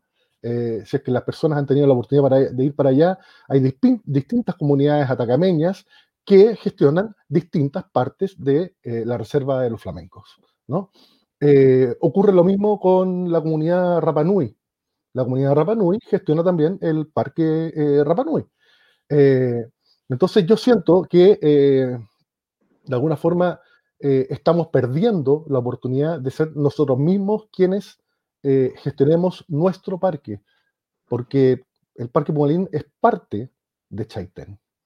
Es parte de Chaitén, ¿no? Eh, por supuesto, abarca más comunas, sí, y cada comunidad puede tener una gestión de una determinada parte del parque.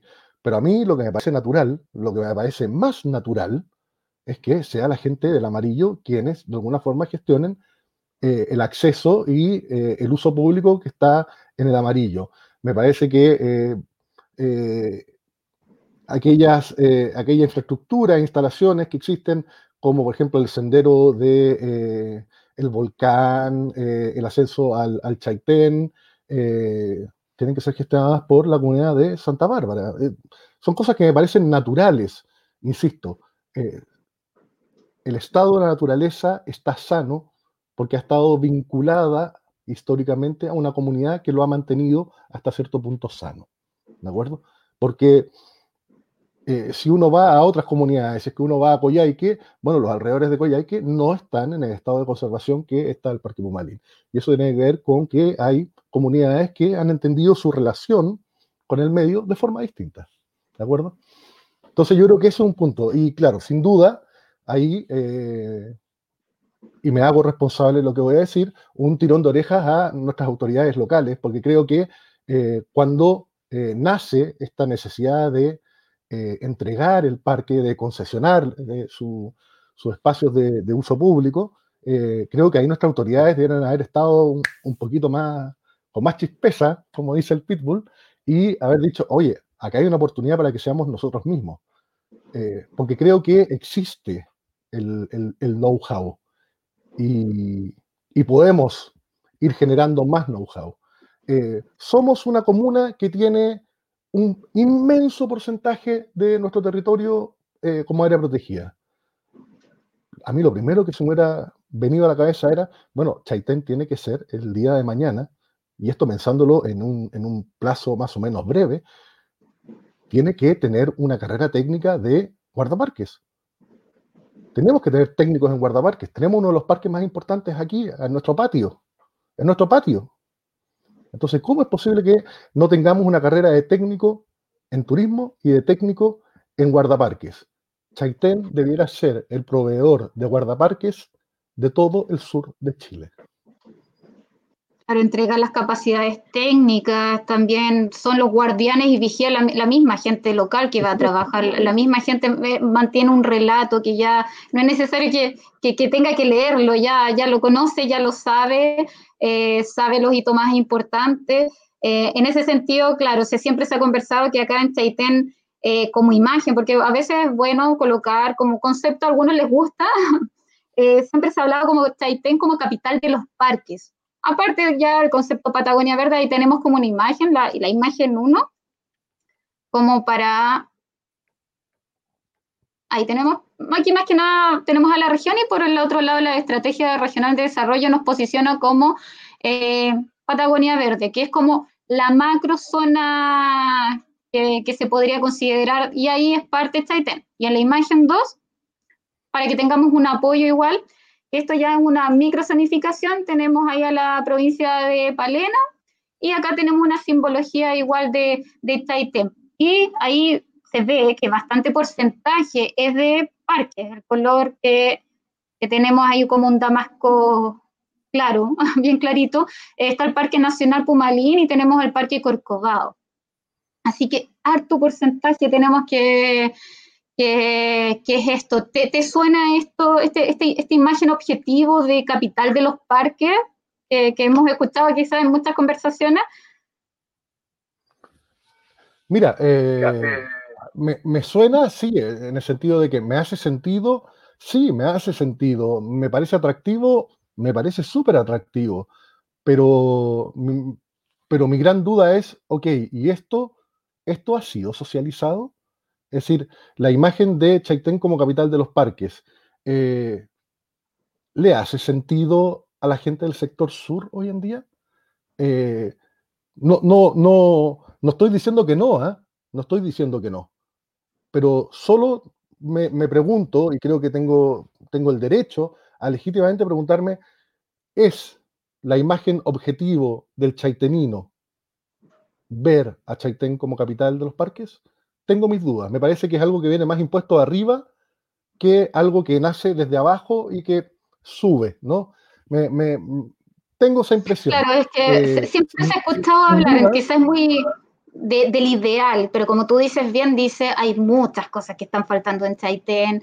Eh, servicios básicos. Eso no quiere decir porque, como ya mencionaba, un, un intendente que dio una declaración pública que dijo que Chaitén era inhabitable, pero nunca hay, no, no hubo una resolución. Después tuvo posterior el, el, informe de la DOH que hablaba que Chaitén Sur no se podía habitar, pero no habitar en sí como declaración, sino después que no se hiciera el enrocado, más que nada por las máximas crecidas del río. Posterior a eso se hizo el río. Entonces, hay muchas cosas que a la capital le falta como para posicionarse con ese nombre, que podría ser ideal, pero falta muchísimo para eso. Y lo otro, que si estamos en una zona tan de riesgo, podrían evaluarnos distintos a, nivel nacional. Las contribuciones son altísimas. No, hubo ahora un aumento de las contribuciones, pero terrible para la, eh, para la gente que trabaja en el ámbito turístico y se supone que Chaitén, que, que nos golpean por un lado, que no, no, no nos van a entregar servicios, servicios para entregar un mejor servicio turístico, pero las contribuciones, yo creo que hay mucha gente, está en la discusión a nivel de Chaitén, que las contribuciones subieron demasiado a nivel nacional, pero ¿cómo nos golpea acá? Yo desconozco en un tiempo, no creo que ni siquiera estaban entregando seguros en el banco. Yo no sé si ahora, por zonas de riesgo, creo que no sé si eso ocurre aún, entonces... se, puede, se puede tener... Eh, se puede, sí, se puede tener. Pero había muchos no, no, y ahora con esto igual.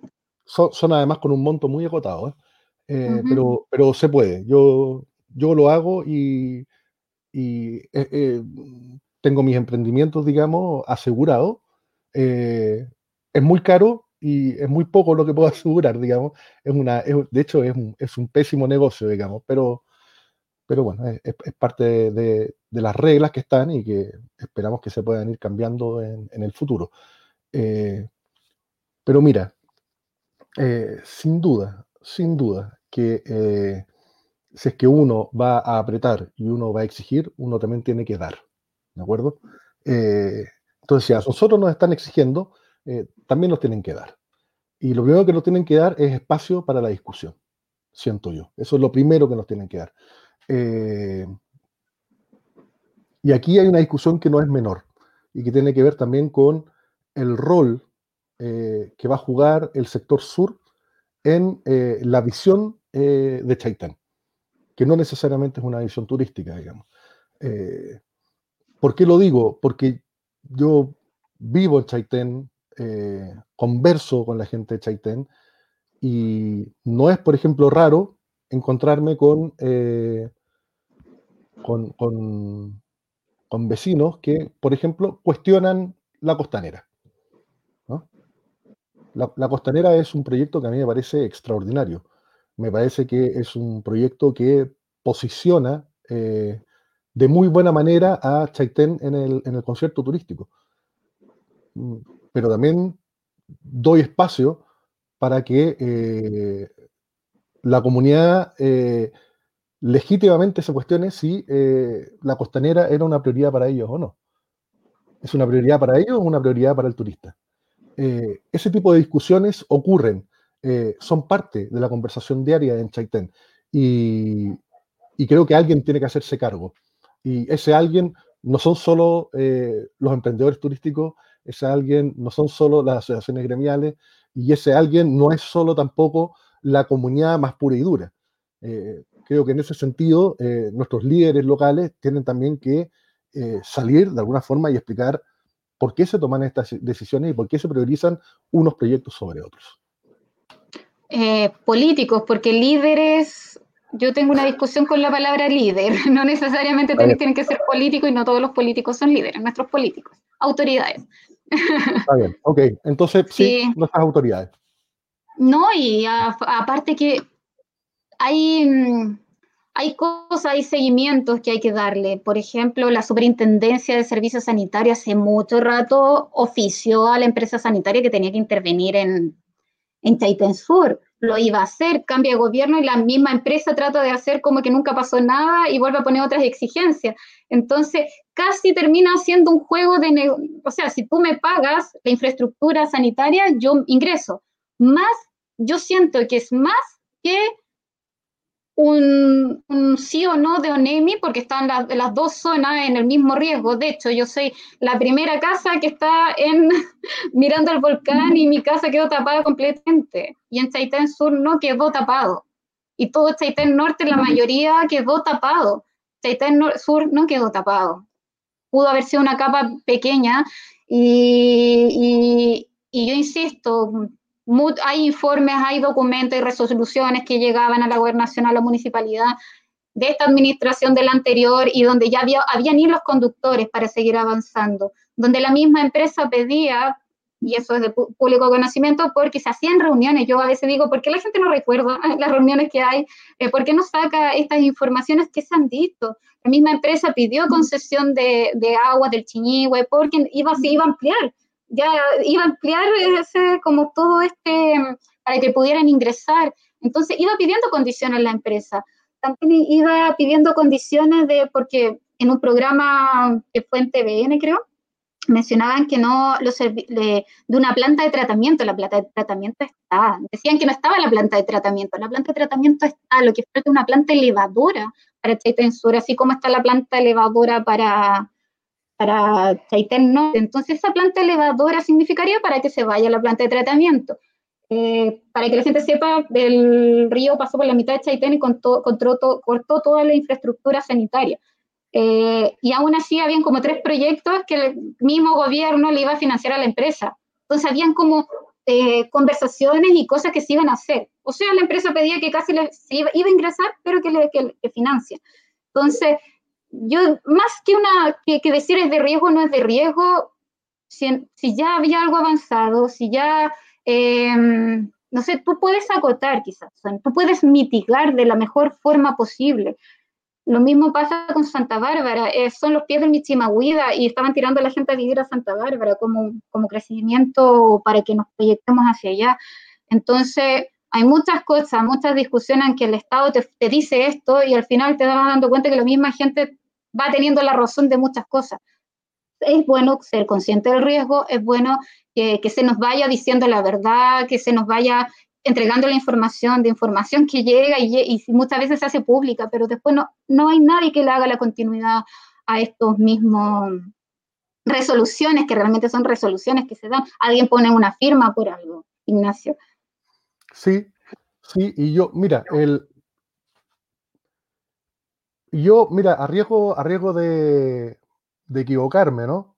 Eh, porque a veces, a veces uno no, no necesariamente tiene la, razón, digamos. Eh, fíjate que yo creo que no cabe, ningún duda que, no cabe ninguna duda que a, nivel regional eh, Chaitén es visto como, como, el patio trasero de la región. Yo creo que eso es una, eso es una cuestión real. Creo que salvo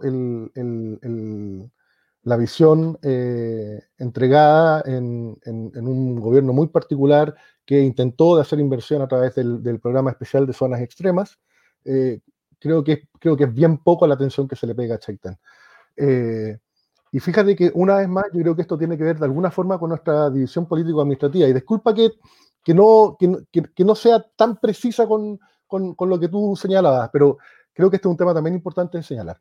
Eh, yo siempre he dicho, coloquemos todas las localidades de la décima región en una lista. Del más poblado al menos poblado. Puerto Montt, Osorno, Castro, pa, pa, pa, pa, pa, pa, pa. Hagamos la lista de todas las, todas las, todas las localidades, ¿ok? Y en todas esas localidades veamos en qué parte de la lista queda Chaitén. Chaitén seguramente va a estar al fondo, abajo, una de las últimas, ¿de acuerdo? Eh, Ahora hagamos lo mismo, imaginando que Chaitén pertenece a la región de Aysén. Tendríamos a Coyhaique, tendríamos a Aysén, y estaríamos peleando ahí con, Puerto Cisne. Estaríamos peleando ahí. ¿ah? Entonces, ¿a, qué es lo que voy? En, un escenario de, regionalización distinta, eh, nosotros podríamos ser el, tercer núcleo urbano más importante de una región hoy en día somos tan patio trasero que yo recuerdo que en las últimas elecciones de diputados, si no me equivoco, creo que un diputado fue a hacer campaña a Chaitén. Los otros ni siquiera aparecieron, porque no somos parte del mapa político. Y si no, si no eres parte del mapa político, no existes. Y no tienes derecho a demandar y no tienes derecho a patalear, porque ni siquiera te están dando ese espacio para el pataleo. ¿De acuerdo? Eh, y debe ser triste, no solo es triste para uno como, como habitante, es que yo creo que también es triste para las autoridades locales. Porque yo creo que la autoridad local cuando va para allá y va con sus, no sé, equipo técnico 800 o 1000 votos. Ah, ya. No, no, no, no, no. Cuando, cuando, la autoridad local llega a exigir a Puerto Montt con 1000 o 2000 votos bajo el brazo, eh, ¿Qué, caso le van a hacer? ¿Qué peso va a tener frente a los 50.000 votos que tiene eh, el alcalde en Puerto Montt? O frente a, eh, no estoy tratando de eximir culpas, ¿ah? no estoy tratando de eximir culpas, sencillamente estoy tratando de establecer cierta realidad y que creo que eh, esa condición de patio trasero tiene que ver también con el, con el lugar que ocupamos en nuestra región. insisto, si nosotros dependiéramos de Aysén, seríamos otra cosa, porque estaríamos en una posición de privilegio. Los políticos se pelearían los votos en Chaitén. Pero lamentablemente estamos en una región en la cual a los, los políticos ni siquiera van a Chaitén. Si los candidatos a diputados ni siquiera fueron. Los candidatos a senadores pasaron y con suerte estuvieron dos horas. Entonces yo creo que ese tipo de cosas eh, son importantes. y claro, y como estamos conversando ahora, tienen, tienen, tienen, tienen expresión y tienen dimensiones en nuestro diario vivir, en cómo entendemos el turismo, en cómo lo proyectamos, etc. Por eso que lo que ocurre el domingo no es algo menor. No el otro Ignacio, si no quieren invertir en Chaitén, ¿por qué tenemos tan mal la costa? Las islas desertores. Volvamos a la imagen 2. Esto más que nada como a, que podamos ahí eh, hablar un poquito. Por ejemplo, tenemos en color amarillo que el sector península, que es como el segundo sector más poblado. En total, la, comuna tiene como 5.057, parece, en población.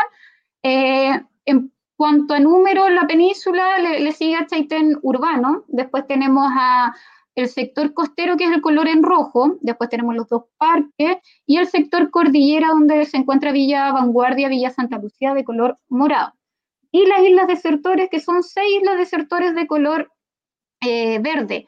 Eh, mira, recién ahora se está, eh, siendo que muchos de los líderes hace muchas décadas estaban peleando por el camino costero, de ahí recuerdo hasta mi abuelo que andaba en, esas peleas y muchos años atrás, no, no es de ahora, de muchos, han pasado muchos dirigentes peleando ese camino costero y en un momento se tomó la decisión que pase por el interior y donde no vive la población. Entonces pasa, pasa eso. Y, si te das cuenta, el color rojo es la carretera austral y el color verde son las eh, rutas costeras o más que nada rutas internas, y son muy pocas que tiene Chaitén, ¿Por qué no, hubo una mayor planificación ya 10 años de lo que fue el volcán Chaitén? ¿Por qué no hubo una, mayor inversión para el sector costero? ¿Por qué no hubo las islas desertores? Tenemos islas sin costa, sin, siempre digo, si hay unas islas que ni siquiera tienen posta, no tienen rampas, ¿por qué no existe una mayor inversión en esos sectores? Ignacio. Mira, yo, yo, yo creo que el, yo creo que el origen de eso está en el mismo está en el mismo diseño de, original de la, de, la, de la carretera austral, de la ruta 7, eh, y que tiene que ver con que eh, aquí, aquí, seguramente voy a ganar el odio de algunos. ¿eh? La, la, realización, la construcción de la ruta 7, la carretera austral, no tenía que ver con unir localidades, con unir eh, comunidades, sino que tenía un, eh, detrás de ello había un tema que era geopolítico, y es que había que generar presencia y conectividad frente a eh, un vecino que era entendido, visualizado como tremendamente hambriento por territorio y que eh, buscaba eh, finalmente eh, obtener una salida al Pacífico, que es lo que siempre la geopolítica y diplomacia argentina ha querido. Por lo tanto, en realidad, la carretera austral no tiene que ver con unir comunidades, tiene que ver con el hecho de unir territorio para darle un uso geopolítico. eso, es lo, eso es lo primero. y hay, y hay varias tesis, tesis doctorales que, que de alguna forma demuestran esto. Claro, ahora más que nada por adaptación la gente ha ido construyendo a través ahora de esta línea más que nada estructural, que sería la, para tener servicios más que nada. Exacto, entonces cuando, cuando, cuando tú tienes en tu origen, ¿cachai? Un fin que es distinto al que hoy en día parece lógico y natural, porque obedecía a ciertas verdades particulares de otro tiempo, Claro, ahora parece, una situación absolutamente ilógica, digamos, ¿no? Porque además este tipo de cosas tienen una inercia que es brutal. Eh, eh, dos dedos de frente nos dicen, oye, pero claramente aquí lo que se debió hacer era privilegiar una ruta que permitiera no solo generar conexión eh, interna, nacional, sino que además que permitiera, digamos, la conexión de las vidas de la comunidad, ¿no? Dotar, dotar de, de, vida a las relaciones entre las comunitarias, favorecer la relación entre las distintas comunidades, que es algo que no ocurre, porque estos proyectos tienen, tienen mucha inercia. Entonces la visión original de darle por... en el caso de Gualaihue ocurre exactamente lo mismo. la ruta costera en Gualaihue se hace realidad muchísimos años después de la ruta 7, que eh, de hecho prácticamente no une eh, comunidades locales en una gran parte del, trayecto. ¿no? ahí tienes otro ejemplo de cómo lo que se buscaba no tenía que ver con la conexión de comunidades, sino que sencillamente con hacer conexión nacional. E, era, otra escala a la que se, entendía la, situación. Ahora, hoy en día, ¿qué es lo que ocurre? Bueno, que efectivamente estamos en el 2020 eh, y tenemos eh, desconexiones a nivel de nuestra costa, lo cual, ¿qué es lo que ha generado también? fíjate que va generando de alguna forma una disgregación territorial también, porque el día a día de la gente de la península, de las comunidades de la península, pensemos en Ayacara, pensemos en Huequi, esas comunidades hoy en día se vinculan no con Chaitén mayor, mayormente, se vinculan muchísimo más en, en, términos comerciales, se vinculan muchísimo más con Gualaihue que con Chaitén. Yo tengo mis dudas. Si hiciéramos un plebiscito. En la isla de desertores con Chiloé. Exactamente. Yo creo que si hiciéramos un plebiscito en las islas desertores y si hiciéramos un plebiscito en, el, en la península, yo tengo mi, preguntando a quién quieren pertenecer, no me extrañaría que los primeros quisieran pertenecer a Chiloé y los segundos quisieran pertenecer a, a No, y es bueno conversar esto porque nosotros como chaiteninos de la capital necesitamos sacarnos ese sesgo de solo Chaitén, que sabemos que tenemos muchos problemas, pero las brechas están mucho peor en las islas desertores y en el sector costero. y claro, estamos hablando de turismo y para ello eh, necesitan cosas también a veces más básicas, saneamiento de agua potable también, que tienen problemas ya de, escasez hídrica en, en, las islas desertores, entonces hay muchas cosas que debemos solucionar para, poder hablar del turismo. Eh, sabemos que, claro, mucha gente, lo, muchos quizás queremos, es un ideal, pero necesitamos solucionar muchas cosas, muchas brechas eh, en este sentido.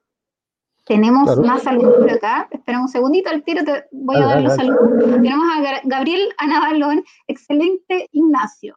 Felipe Chávez, saludos a Chaitén desde Arica. Eh, nuevamente Felipe Chávez, grande Ignacio y Pame, saludos desde Arica. Grande Felipe Chávez, pues. muchas gracias. Sí. Mira, Mira, yo te iba a decir que, fíjate que, fíjate en, la paradoja, ¿no? Eh, yo te hablaba de que probablemente una de las debilidades que teníamos en el turismo tenía que ver con esa visión centralista que no solo era central respecto de Santiago de las regiones, sino que también tenía que ver con respecto a las capitales regionales con, eh, con, sus comunas más periféricas. Y Chaitén es un excelente estado de que, o sea, un excelente ejemplo de que eso se puede llevar a otra lupa más específica todavía, que es como la capital de la capital Chaitén, la capital comunal, ¿no? Eh, de alguna forma eh, no, no, logra generar las relaciones esperables con aquellos territorios que se encuentran un poquito más desconectados, como son, como son las islas, como son las desertores y como es la península. ¿no? generando lo que ya habíamos conversado, de que tienen una dependencia mayor eh, con, con y con Chiloé eh, respectivamente. Eh, es una paradoja, es una paradoja porque nosotros siempre nos estamos quejando de lo, de lo postergado que estamos, de que no nos entienden y sin embargo estamos de alguna forma también generando algo parecido al interior de nuestra propia comuna. Paradoja. Mira, vamos con otro, Saludo, Nolfa Navarro, temas muy interesantes, felicitaciones, sí, es muy necesario que podamos hablar esto. Eh, hay muchas cosas que son ideales, ideales que, que, podemos proyectarnos como comuna, pero también tenemos que sacarnos ese sesgo y tenemos que ver también las debilidades. Eh, no con el afán de criticar, sino para construir juntos, porque eh, la, idea es construir desde la sociedad, desde, lo que uno también escucha, nos toca visitar esos sectores y realmente están súper apartados de, de Chaitén, no, no, solamente de ahora, ha sido de siempre. Entonces, eh, es súper válido que podamos conversar de esos temas y, y, las necesidades que ellos, yo creo que para ellos sería muy interesante poder trabajar en el turismo asociados con con Chaitén, pero necesitan muchas cosas más. Mira, vámonos a las imágenes, te invito a soñar un poquito. A la imagen 2.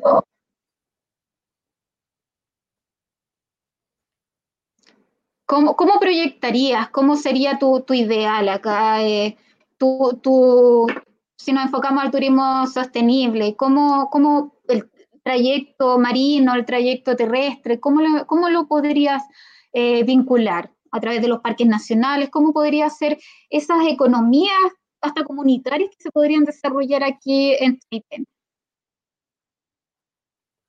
Mira, mira, yo creo que eh, condición sine qua non, digamos, tiene que ver con la conectividad. Y, la conectividad yo no la veo, yo no la, veo tan complicada. Eh, eh, voy, voy, a, aclararlo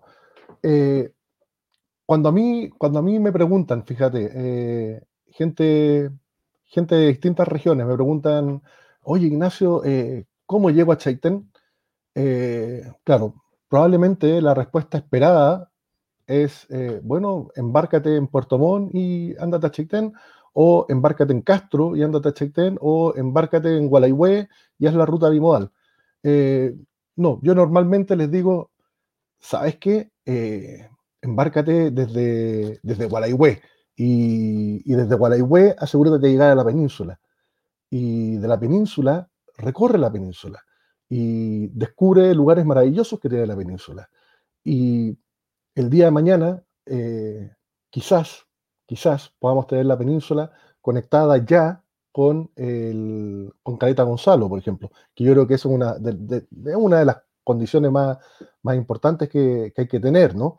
Eh, para generar esa, esa, conectividad que permita el desarrollo de una actividad turística, porque yo creo que mientras no haya una verdadera conectividad, es, es muy complicado eh, imaginar un turismo.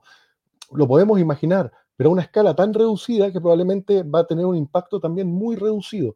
Y, el turismo está llamado a generar eh, escasos impactos ambientales y grandes impactos económicos. Y yo creo que ese es, el, es una de las cosas que tenemos que manejar. Lo otro es que eh, también concentrarnos en, aquellos turistas que no necesariamente recorren en vehículos. Si, si, si, la carretera austral también es hermosa, no en vehículos.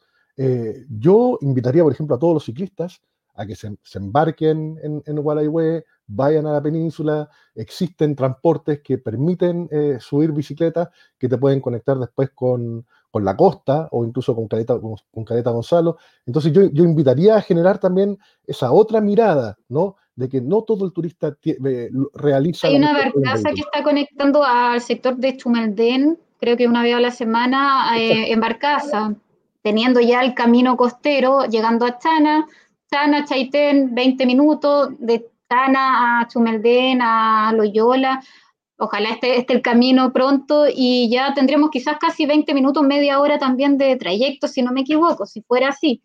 Eh, un poquito más quizás, sería ideal que pudiera existir, pero aún así igual van faltando los, los servicios, muchos servicios básicos también, especialmente de solucionar el agua eh, potable a la gente. La otra, se conectarnos también con islas desertores también. Mira, mira, Pame, si es que uno ve los procesos de desarrollo de los destinos turísticos, siempre te vas a dar cuenta que eh, de alguna forma el Estado siempre va un par de pasos más atrás que, eh, el turista. Entonces, el, el, Estado suele responder cuando ya hay una situación instalada, cuando ya hay una realidad turística eh, importante y que genera presión, entonces el Estado llega a dar solución a esa, presión. Entonces, eh, yo te diría que, eh, sin duda, en la medida en que fomentemos la llegada de turistas a esos lugares, el Estado va a tener que dar más conectividad también. Es, un, hay modelos, hay, hay, modelos que, no son solo modelos teóricos, son modelos que están totalmente comprobados, digamos, y de que esto funciona así, ¿no? A ver, tenemos Felipe Chávez, dice, viví mucho tiempo en Chaitén, creo y apoyo lo que dice Ignacio, muchos problemas económicos políticos se, solucionarían perteneciendo a la región de Aysén. Y saludos a mi mejor amigo Andrés Mayorga, por ahí. Un saludo a Andrés. bueno, un tipazo, un tipazo Andrés Mayorga, una de las que yo más cariño le tengo en, en, Chaitén, el, el artista, le dicen. ¿En serio? Hay pocas. Sí, claro. Yo, yo te diría que eh, son pocas las personas que logran hacer arte con una retroexcavadora. Y una de esas personas es, Andrés Mayorga, un artista. Y, consciente y pertinente al territorio. Trata de, siempre velar por, por, eso, de formar conciencia y, no, generar daño también. Soy consciente y, lo sé. Eh, Ignacio, eh, algún comentario en general que te gustaría, eh, para no cerrar todavía, pero más que nada que, te gustaría ahondar, que podamos conversar antes de poder hacer un cierre ya, más o menos ya llevamos casi dos horas conversando y, hay muchos temas, pero algo puntual que quisieras, eh, que, le hace falta a Chaitén, no solamente para el turismo, acá hoy día nos enfocamos para hablar del turismo porque es necesario, pero también era necesario hablar que también tenemos debilidades para para poder proyectarnos en algo que quizás muchos quieren o muchos queremos, pero, pero también es bueno mostrar esa realidad, esas debilidades. Eh, si no estamos conscientes a veces de nuestras amenazas, no solamente amenazas del riesgo, amenazas de, las cosas nuevas que pueden empezar a llegar, eh, tenemos que estar preparados para muchas cosas. Mientras mejor, más rápido tomemos buenas decisiones, va a ser mucho mejor para todos y para todo el conjunto. ¿Algún tema en específico y después ya podemos empezar a... Mira, Mira, yo me siento en la obligación de, eh, de, destacar eh, cuatro puntos altos en, la provincia y que sería tremendamente injusto que no lo, que no lo hiciera. Eh, quiero destacar el tremendo trabajo que hace Mónica Cárdenas como encargada de, turismo de, la comuna Chaitén ella con poco hace mucho. y creo que si hubiera un equipo con, más personal se podría hacer más. Quiero destacar el tremendo trabajo de Natalia Baeza en Futalufu como coordinadora de turismo. sin duda que el premio que se llevan tiene mucho mérito en ella también. Eh, quiero eh, destacar también el tremendo trabajo de Javiera Rogers en, en eh, destacadísima coordinadora municipal de turismo, extraordinaria y con un equipo extraordinario en, su momento. No, sé cómo estará hoy en día.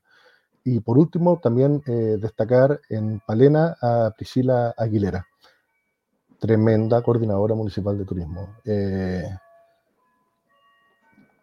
no, no podría no en este programa yo eh, tener palabras de eh, respeto, agradecimiento hacia, hacia esas personas porque eh, me tocó trabajar con ellas y creo que hacen un extraordinario, un excelente trabajo. Creo que se dejan la sangre en, en sus cargos. hoy en día, Eliseo Bahamondes no está en, eh, como, encargado de turismo en, Cochamó, pero también quisiera eh, eh, rescatar su, entrega y su, su trabajo cuando, cuando estuvo a cargo de eso. disculpa, Pame, esto no, yo sé que esto no, está, no era parte de la pauta ni nada, pero importantísimo destacar a aquellas personas que se la juegan. Rostros que a veces no aparecen. Si muchas veces las autoridades son las que, que mencionan, como lo dije al principio, es bueno destacar a las personas que, que hacen el trabajo y en terreno más que nada. Eh, es, necesario. Sí, sí, sin duda. El, y, no, solamente son números, son personas. No, es bueno. no son, son, son personas. Y, y, y decirles a los alcaldes que, que trabajan eh, con cada una de las personas que mencioné que eh, les presten más atención, que los escuchen más, porque eh, a estas alturas todos ellos tienen eh, mucha trayectoria, mucho conocimiento y, y, yo creo que en la medida en que se les dé más espacio van a poder progresar mejor en, el desarrollo del turismo comunal. Eso, algún comentario antes de, cerrar el tema. Tenemos a Felipe Chávez que dice, una pregunta para Ignacio. Con los conocimientos de turismo y política en general, ¿cómo usted cree que se solucionarían los problemas de conectividad vial rural y cómo mejoraría la inversión de turismo? Wow. No, sé si tengo tantos conocimientos como para responder eh, de manera tan clara esa pregunta. Eh, lo que sí te puedo decir es que, eh, es que estos problemas no se solucionan en el corto plazo. yo la primera vez que, cuando yo conocí Chaitén, fue, todavía me acuerdo, fue el año 90. Fue la primera vez que fui a Chaitén. Y en aquella época me parecía eh, me, parecía que yo podía llegar a los 80 años y la carretera austral nunca iba a estar pavimentada. Hoy, en día la verdad es que el avance en cuanto a pavimentación de la carretera ha sido tremendo.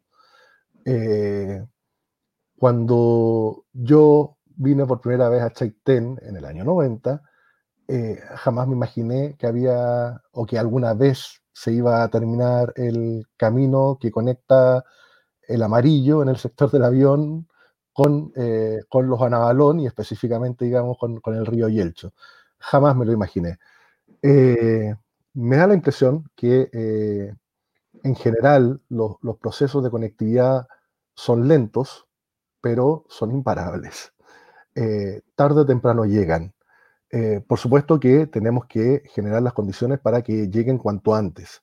Y en eso la política y la política local juegan un, rol importante y la capacidad de negociación que tienen las autoridades para poner el tema, revelarlo y darle una importancia, eh, en definitiva, venderla, es tremendamente importante. Eh, no sé si contesto a, la pregunta que, Me gustaría aportarte en ese sentido que, existe también una cartera nacional que viene de infraestructura. Cada servicio público dice vamos a pavimentar tal zona que es estructurante, por ejemplo, esta vía estructurante que vendría siendo la Ruta 7, la DOP viene con sus proyectos de rampa y así, pero vienen de un plan nacional o regional más que nada de infraestructura.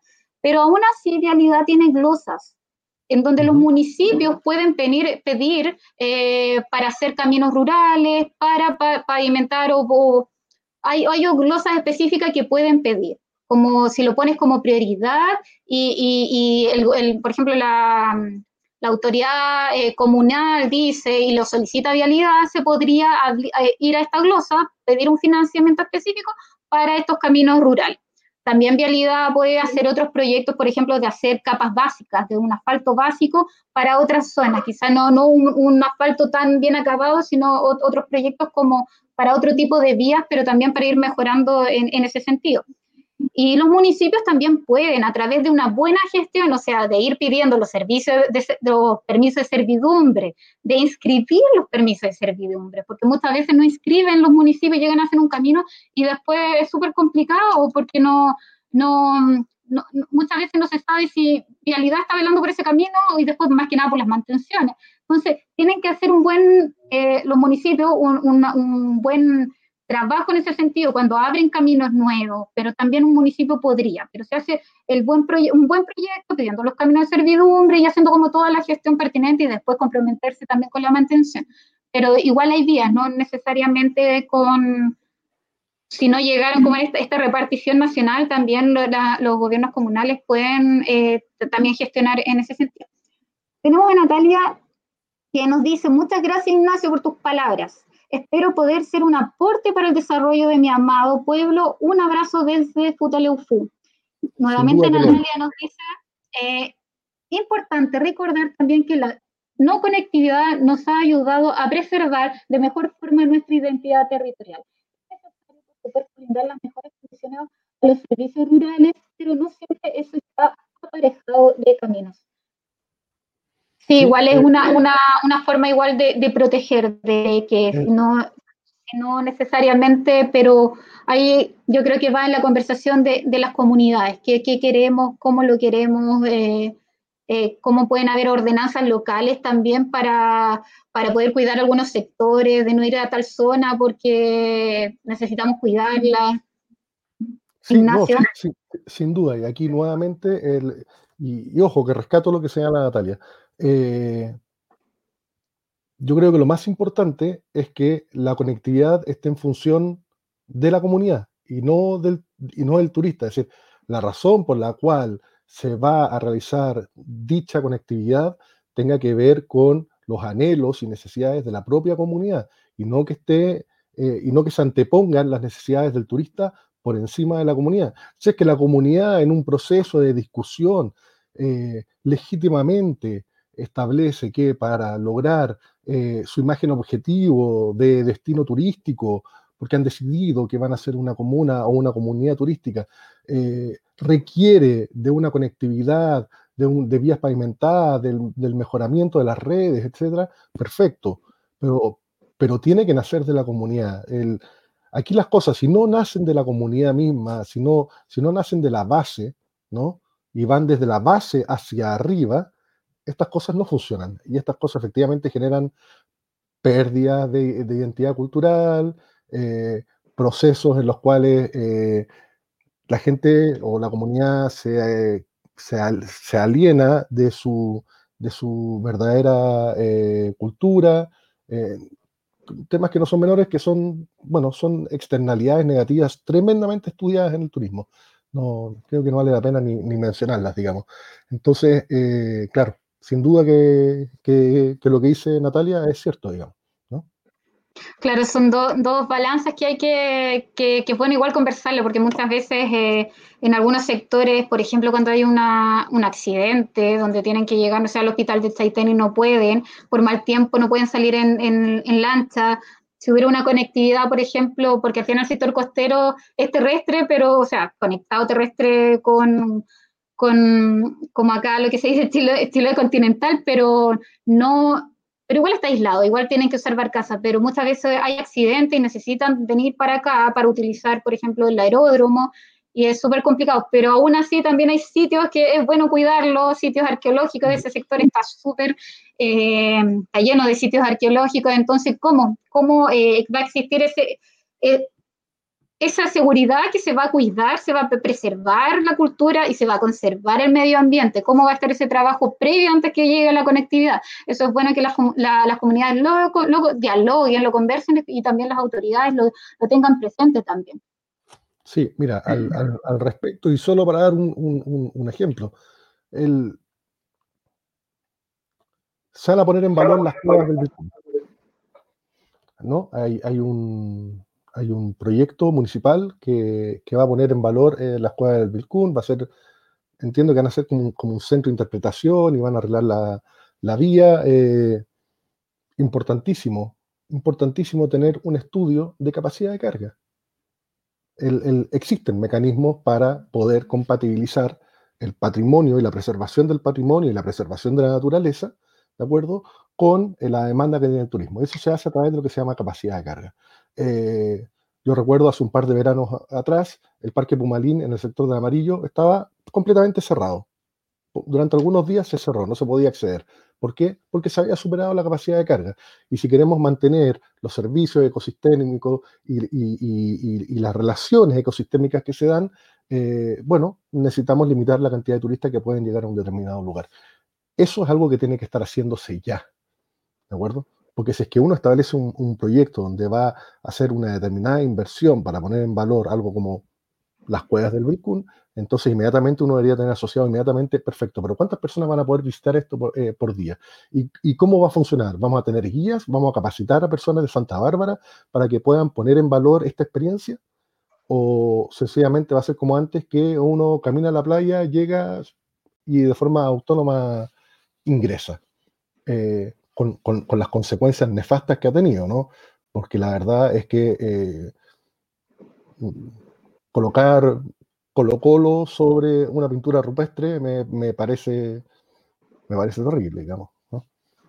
no, y que sean proyectos con pertinencia, o sea, nadie dice no se hagan las cosas, pero quiero saber si fue con consulta indígena, primero que todo porque por, el convenio 169 los, los, pueblos originarios pueden preparar un proyecto, por ejemplo, si no pasó por consulta indígena, o lo que tú, tú dices, que perfectamente alguien de los pueblos originarios puede hacer quien pueda eh, trabajarlo, concesionarlo, no sé si concesionarlo es la palabra, pero trabajarlo. No me gusta la palabra concesión, pero, pero, trabajarla. Pero, pero yo, eh, por la pertinencia, más que nada del relato, eh, para la ley eh, indígenas, las comunidades huilliches son los que se siguen para, para los chonos, como muchas veces no necesariamente hay que ir al Consejo de Monumento para hacer proyectos eh, que tienen que ver con los pueblos originarios. Lo primero que todo es pedir permiso a nuestras eh, autoridades ancestrales para cualquier proyecto cultural y yo creo que eso es bueno tomar conciencia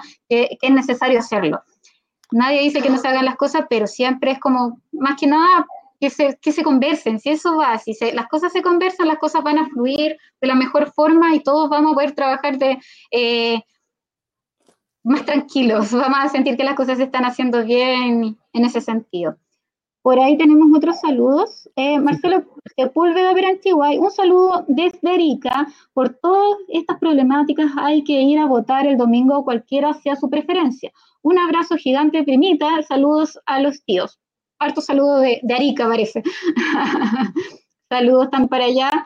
Felipe dice, si pasáramos a la región de Aysén, seríamos la entrada a la región, no el patio trasero como somos ahora. Natalia dice, Felipe Vera. Parece que eso es para ti. Mira, la verdad es que no, no, no, no entiendo mucho el mensaje, ¿eh? no, sé si es dirigido a mí, honestamente. pero, Pame, con, respecto a lo que tú señalabas, eh, creo que en general las autoridades eh, van a tener que empezar a tomarse en serio el tema del convenio 169. El, solo, solo como, como dato, basado en el convenio 169, las comunidades atacameñas lograron inhabilitar y, que no se aprobara el, plan de desarrollo comunal de San Pedro Atacama, porque no fueron consultadas. Eh, entonces yo creo que eh, nuestras autoridades, tanto, tanto provinciales como locales, como regionales, van a tener que empezarse a tomar en, serio esto de las consultas indígenas, porque en Chaitén hay comunidades indígenas. En Chaitén las comunidades indígenas hace eh, algún tiempo ya se vienen empoderando y tarde o temprano van a empezar a utilizar las herramientas legales eh, y los convenios internacionales que ha firmado Chile eh, a su favor. y, creo que si las, y creo que si nuestras autoridades no le dan el peso que tienen, nos vamos a encontrar con situaciones en las cuales vamos incluso a tener algunos roces entre comunidades y eso va a responder única y exclusivamente a la responsabilidad de las autoridades. Entonces, esto no es un tema menor, esto no es una tontería, esto no es eh, un, trámite, esto es algo real, esto es algo que te puede parar un proyecto, esto es algo que te puede parar eh, un, plan de desarrollo o cualquier instrumento eh, de, planificación territorial incluso. Por lo tanto, eh, tomémonos en serio. Más que nada para que, como tú dices, de las comunidades como de pueblo originario y comunidades no, no pueblo originario. La idea es que se, se dialogue en ese sentido, eh, porque las comunidades de pueblo originario tienen claro las visiones y ellos van a querer proteger su patrimonio, que al final es un patrimonio de todos nosotros. Eh, y lo otro que también está el proceso EMPO que se está llevando a cabo y está admisible en el mar también, donde igual viene desarrollando hace muchos años y un trabajo que se ha hecho con pertinencia local, así que eh, eh, es necesario incluirle, especialmente igual en la SOIP, se está considerando isla desertores en la SOIP y nunca hubo una, insisto, una participación ciudadana incorporándolos a ellos. Eh, lo mismo, el Parque Corcovado, también hay un, diálogo ahí con la EMPO, entonces se deben incorporar las comunidades que están en el sector rural también de, de nuestra comuna. Yo creo que es una forma que, que, debemos dialogar, que se debe dialogar como comuna y es quizá una de las mejores formas, uno de los procesos que puede ser muy lindo, en donde pues, se pueden integrar las comunidades rurales. En lo que estamos hablando recién de ese sesgo que nunca hemos incorporado, es como yo siempre digo, es la factura que está pasando eh, la isla desertores, la factura que está pasando el sector costero porque se organizó. Nos veníamos organizando hace mucho tiempo porque era necesario y, y así como Chaitén le va a pasar la factura quizá a nivel regional, yo creo que las islas desertores, el sector costero, eh, también, o sea, no es bueno que, que, se consideren, tenemos autoridades ancestrales en esos sectores eh, que están, hace mucho, están primeros que todos nosotros y formalizado en sí la primera desde el 2002 y se las han saltado muchas veces. Entonces es necesario eh, que sepan que son actores más de este territorio y quizás si se integran de la mejor forma en estas mesas de diálogo, de conversación, de planificación, es bueno para todos. Ninguna comunidad va a decir que no las cosas si se están haciendo bien. Ignacio. Mira, el, tema de, la, de, la, EMPO es un, es un ejemplo de cómo hacer bien las cosas. ¿Qué, qué te puedo decir? Eh, un proceso en el cual han participado, ha participado el mundo indígena, naturalmente, eh, un proceso en el cual han participado las comunidades locales, donde ha participado la academia, donde ha, participado la, sindicatos, academia, eh, el mundo de las ONG. Entonces, eh, ahí, ahí tenemos un, un, ejemplo de cómo funciona algo bien hecho, digamos. no me cabe ninguna duda de que la, la EMPO va a llegar a buen puerto, porque se han seguido todos los procesos eh, al pie de la letra, como indica la ley. A las autoridades también se les invitó en su momento. Exacto, exacto. Y están abiertas las puertas también porque la idea es, integrar a todos. Así es. Y finalmente, eh, señalar que la, que la EMPO eh, es una tremenda oportunidad para el desarrollo del turismo en, en, la comuna, digamos, ¿no?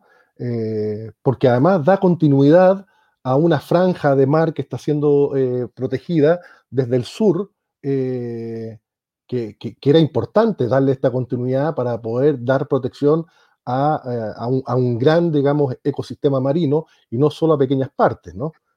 muchas veces no es lo mismo proteger pequeños pedazos de mar que, no, que, solo, digamos, implican pequeñas relaciones ecológicas que uno mucho más grande, donde uno lo que está protegiendo es todas las relaciones ecológicas que se dan en ella. Entonces, eh, esta, esta EMPO eh, viene de alguna forma a, dar esa, esa, continuidad que es tremendamente importante. Pero bueno, estoy, estoy hablando cosas en las cuales, la verdad, Pame, tú estás mucho más enterada que yo y manejas mucho mejor que yo. Yo lo único que puedo efectivamente decir es que es una tremenda oportunidad también para el desarrollo del turismo.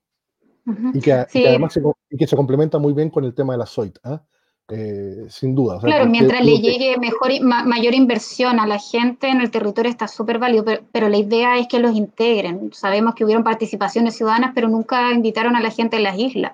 Entonces, es necesario que si ahora va a haber una participación, bueno, y lo otro es la, conectividad a Internet, es malísima, que, también influye mucho, también, y mucha gente tampoco maneja, maneja eh, la forma de conectarse también. Entonces, eh, hay tantas brechas que, que, es necesario que, que tenemos que, bueno, que a veces la, la, gente en las islas desertores del sector costero genera esta, esta pequeña presión porque necesita eh, mayor apoyo en todo sentido. Ah, esto mismo de, de, las conectividades. Entonces, no solamente terrestre ni marina, sino conectividad a Internet, que es malísimo. Yo te digo, Chana, que está a 20 minutos, es malísima el Internet. Eh, y sectores que no están muy, muy cerquita de Chaitén, entonces, no, hay, hay mucho, hay mucho, mucho que trabajar, que todos tenemos que trabajar, todos tenemos que estar ahí diciendo esto falta, es porque muchas veces las autoridades no, no escuchan todo, pero es bueno, es necesario decirlo. Sí, claro, es, eso, lo que tú estás señalando tiene que ver con las distintas dimensiones de la conectividad, que no es solo la conectividad vial, ¿no? Es, es, cómo se, genera, se, genera, se generan las conexiones desde un punto a otro en materia no solo vial, sino que también en materia de Internet, en materia de comunicaciones, etc. Eh, y claro, eh, ahí hay, un, hay, un, hay otro al debe más con eh, los sectores más, más postergados.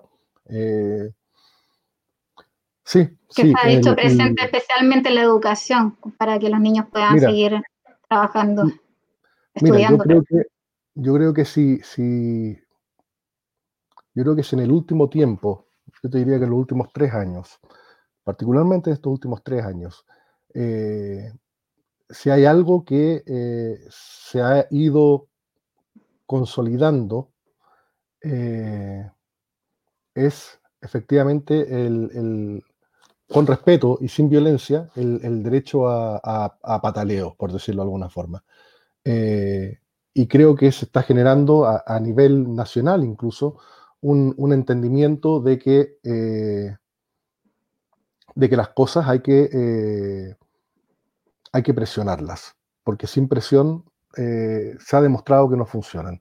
yo recuerdo algunos años atrás, el colegio de profesores estuvo en paro y estuvo en paro un mes, sin ninguna acción violenta, sin ninguna acción de nada. Y el resultado de eso fue nada es decir, protestaron, alegaron, pararon sin violencia y no lograron nada. Yo creo que hoy en día muchos de, eh, mucha de la violencia que se, que se ve tiene que ver un poquito con eso, con que hay un Chile que entendió, para mal, eh, pero que es lo que Chile le dio a entender, que o aquí uno presiona con las herramientas que tiene, o, no se logran cambios. Eh, por eso que yo soy el primero siempre en apoyar, por ejemplo, cuando eh, el chaitenino se toma el puente. Es un acto de presión, pero es un acto de presión legítimo. Es un acto de presión que durante este verano, por ejemplo, afectó de forma negativa a los turistas, porque habían turistas que estuvieron ahí plantados cuatro o seis horas hasta que de alguna forma se destrabó lo que estaba ocurriendo pero era necesario, eran las herramientas que se tenían eh, y era la única forma de generar los cambios que se necesitan. Y a mí me parece que en las islas y en la costa, cuando se ha presionado o cuando se intenta presionar, se debe entender esa presión con la misma legitimidad con la que uno entiende la toma del puente en Chaitén. Entonces son procesos que son legítimos y que responden también al abandono muchas veces que eh, tanto las autoridades eh, regionales y locales han tenido para con esas comunidades. Y esa toma se generó por un documento que existía hace mucho tiempo y varios lo conocían y nadie lo hizo presente. Y era un documento que existía hace mucho tiempo. Entonces, ¿por qué quedan esos documentos ahí, bajo una carpeta? Entonces, en ese sentido, la gente necesita apurar cosas, especialmente las cosas que son fundamentales. Sí, claro, efectivamente. Porque aquí hay un, problema que, las autoridades en general, no, solo las locales ni las las autoridades en general, eh, a veces no entienden. Ellos creen que, por ejemplo, pensemos en, las desertores. Eh, los habitantes de la isla de Desertores tienen un modo de vida muy especial, muy particular, muy único. Eso no lo podríamos poner en discusión. Y tienen una cultura asociada muy particular. La equivocación que cometen nuestras autoridades en general es pensar que la cultura es algo estático. Y la cultura no es estática, la cultura es dinámica. No necesariamente, a ver, esos mapuches que uno ve en la calle con blue jeans y con camisa, son tan mapuches como los mapuches que están con sus trajes típicos, ¿de acuerdo? Y cometemos el error de caer en el esencialismo, que no es otra cosa que creer que las culturas son estáticas. Y resulta que la gente, los habitantes de las islas desertores, a medida que el país avanza, que se genera un desarrollo general del país, ellos también quieren ser parte de desarrollo y quieren integrar parte de desarrollo en sus modos de vida, en su cultura, y lamentablemente estamos en una situación en la cual como país estamos continuamente negándoselos, porque creemos que ellos son así y pueden seguir así para siempre. Y resulta que ellos son así y también son procesos de una evolución que cada vez quiere incorporar las mismas cosas que el resto del país ha ido incorporando. Cosas tan básicas como puede ser un 4G, cosas tan básicas como un acceso al agua, cosas tan básicas como acceso a la energía, cosas tan básicas como acceso a tener una mejor conectividad. En relación a lo, que tú comentas, yo tuve una gran conversación con unos amigos que van a ser los panelistas las otras semanas de la, de la comunidad Yegani y Cahuesca, eh, eso nos decían, que siempre hablan del último Yagán, la abuelita que es el, último Yagán, pero es una comunidad entera. Y la, y la, María Luisa decía, y porque nos ven vistiéndonos con parcas, eh, zapatos, piensan que ya la, la, cultura se acabó y no es así. Por necesidad tenemos que ponernos buenos zapatos, por, el frío, eh, porque ven que estamos con ropa, piensan que no, ya no existe. Eh, y, han dado por muerta a su, su a su territorio, a, ellos como, como habitantes, eh, el Estado de Chile. Entonces vamos a tener una linda conversación con ellos en la próxima semana. Así que me, adelantaste el capítulo y, una de las conversaciones que, he tenido con ellos eh, sobre este mismo tema. Ignacio, algunas palabras de cierre. Fuimos, conversamos un poquito más de turismo, pero es necesario. Bueno, es que el turismo nunca es algo aislado. Yo creo que eso es lo menos que uno tiene que dejar muy, muy, muy claro. Hablar de turismo hoy en día en este mundo es hablar de desarrollo, es hablar de comunidad, es hablar de clima, es hablar de cambio climático, es hablar de eh, nuestras raíces, es hablar de lo que nos rodea, es hablar de geografía. Entonces yo creo que eh, el turismo no se puede entender como un hecho aislado, es un conjunto de, dimensiones y, agradezco profundamente la oportunidad de poder hablar de estas distintas dimensiones en, este programa, que me parece que es un tremendo aporte. Eh, y, nada, feliz de haber estado en este, en este, en este programa, de poder dar eh, una visión y, y nada, sigue adelante porque creo que este es un, fantástico aporte a la, comunidad y, al entendimiento finalmente de lo que somos. Somos turismo, somos historia, somos conflictos socioambientales, somos, somos pesca, somos, somos mar, eh, somos cordillera, eh, somos chilotes, eh, pero, pero somos chilotes que comen cordero al palo. Entonces hay un sincretismo que es, eh, es entretenido, es hermoso eh, y finalmente es una de nuestras principales eh, cualidades para mostrar al, visitante. Así que un, un placer poder ser parte de esto. Antes que te despidas, mira, te tienen otra pregunta. Felipe Chávez, para Ignacio, ¿qué política pública usted implementaría para aumentar el turismo considerando a nuestros pueblos originarios? Mira, eh, excelente pregunta. Y aquí sí que puedo, expresarme. Primera cosa, eh, hay un patrimonio arqueológico eh, absolutamente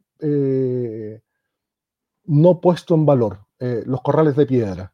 Los corrales de piedra que se encuentran un poquito al norte de, Chana, que son los que yo conozco, digamos, que están entre Chana y, y Bahía. Existen más de 20. Mira, yo conozco tal vez tres, imagínate. Entonces, por ejemplo, ese es un patrimonio arqueológico tremendo que debiera estar puesto en valor y que debiera estar gestionado por nuestras comunidades eh, costeras y probablemente por, eh, por, los pueblos originarios o quienes han heredado eso de los pueblos originarios. Ahí, ahí uno tiene una, política pública de reconocimiento, eh, de puesta en valor del patrimonio y, de, y, de, y de desarrollo en función de un, de un atractivo turístico. A mí, a mí, me parece que es el tipo de cosas que habría que hacer. Tal como creo que la comunidad del Amarillo o Santa Bárbara debieran gestionar el Parque Pumalín en sus áreas eh, correspondientes. Específicas, como sus propias identidades, igual. Exactamente. Entonces yo creo que... Ahí Isla Yahuen, Isla Yahuen es un tesoro de patrimonio acá, de la comuna, con corrales, con cuevas, con chales, tiene todo. Perfecto. Entonces ahí, ahí, ahí habría una política pública, que en el fondo es poner en valor esos atractivos que hay, o mejor dicho, esos recursos, porque todavía no son atractivos porque no han sido puestos en valor. Entonces, poner en valor esos recursos y eh, favorecer la explotación y gestión de ellos por parte de eh, los pueblos originarios o bien por parte de quienes son herederos de esos pueblos originarios.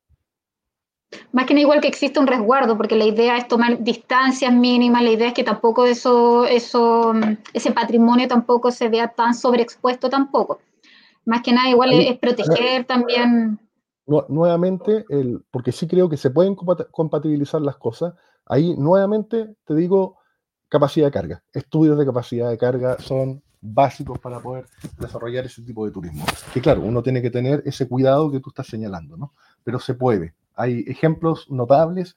Mira, si es que, sé que se ha podido hacer con las cuevas de Altamira, ¿ah? donde, donde están las pinturas rupestres más antiguas del hombre.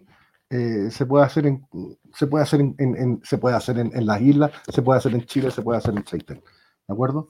Eh, incluso llegando al punto de recrear una cueva como se ha hecho en Altamira, porque uno no va a la cueva original, uno va a una, a una recreación de la cueva, pero se puede, entonces, eh, insisto, uno puede lograrlo, uno puede compatibilizar la presión que ejerce el turismo sobre los recursos con la protección de esta a través de eh, la capacidad de carga. Así que no, no, no, no, no, no, nos neguemos ni no nos neguemos tan estructuralmente al, turismo, veamos la forma en la cual podemos compatibilizar las distintas actividades. Todo con diálogo, la idea es poder eh, siempre tomar en, en, primera instancia las comunidades comunidades conjuntas de vecinos, comunidades que son de pueblo originario, la idea es siempre sentar a todas las personas a la misma mesa y en una gran mesa, ya no estas mesas entre cuatro paredes, la idea es que podamos todos dialogar juntos para el mejor, eh, mejores economías, economía sustentable, territorio sostenible, la idea es que podamos generar eh, lo mejor. Me vuelvo a despedir de ti, Ignacio. Muchísimas gracias por, por acompañarme ya casi dos horas y media de conversación que fueron muy necesarias. Eh, agradezco tu tiempo, agradezco el tiempo de todas las personas igual que nos comentaron de distintas partes, los saludos, también las preguntas, muchísimas gracias. También ahora quiero eh, despedirte y poder igual hablar sobre el próximo capítulo, que ya Ignacio un poco estuvimos conversando, que se va a hacer para el viernes 30, vamos a hablar de pueblos originarios, con María Luisa Muñoz Manquemilla, de la comunidad de Yagán, de Mejillones, que es de Puerto Williams, y Eric Well Ilcaro, de la comunidad Cahuéscar, grupos familiares nómadas del mar, de Punta Arenas. Así que los vamos a tener el próximo capítulo de invitados, vamos a poder conversar de muchas cosas, ellos llevan su proceso de EMPO, también conversar eh, situaciones, hablar un poco también de, de, su espiritualidad, de mitología, todo lo que nos puedan eh, y nos quieran eh, conversar ellos y también las preguntas que nos puedan hacer para poder conocerlos más como pueblos originarios, que son un pueblo vivo que tenemos acá en todo nuestro país. Así que muchísimas gracias a todos eh, por, estar aquí presentes, por acompañarnos siempre y nos quedan varios capítulos más para que podamos seguir aprendiendo todos juntos en nuestro territorio. Así que muchísimas gracias y nos vemos el próximo viernes. Muchas gracias.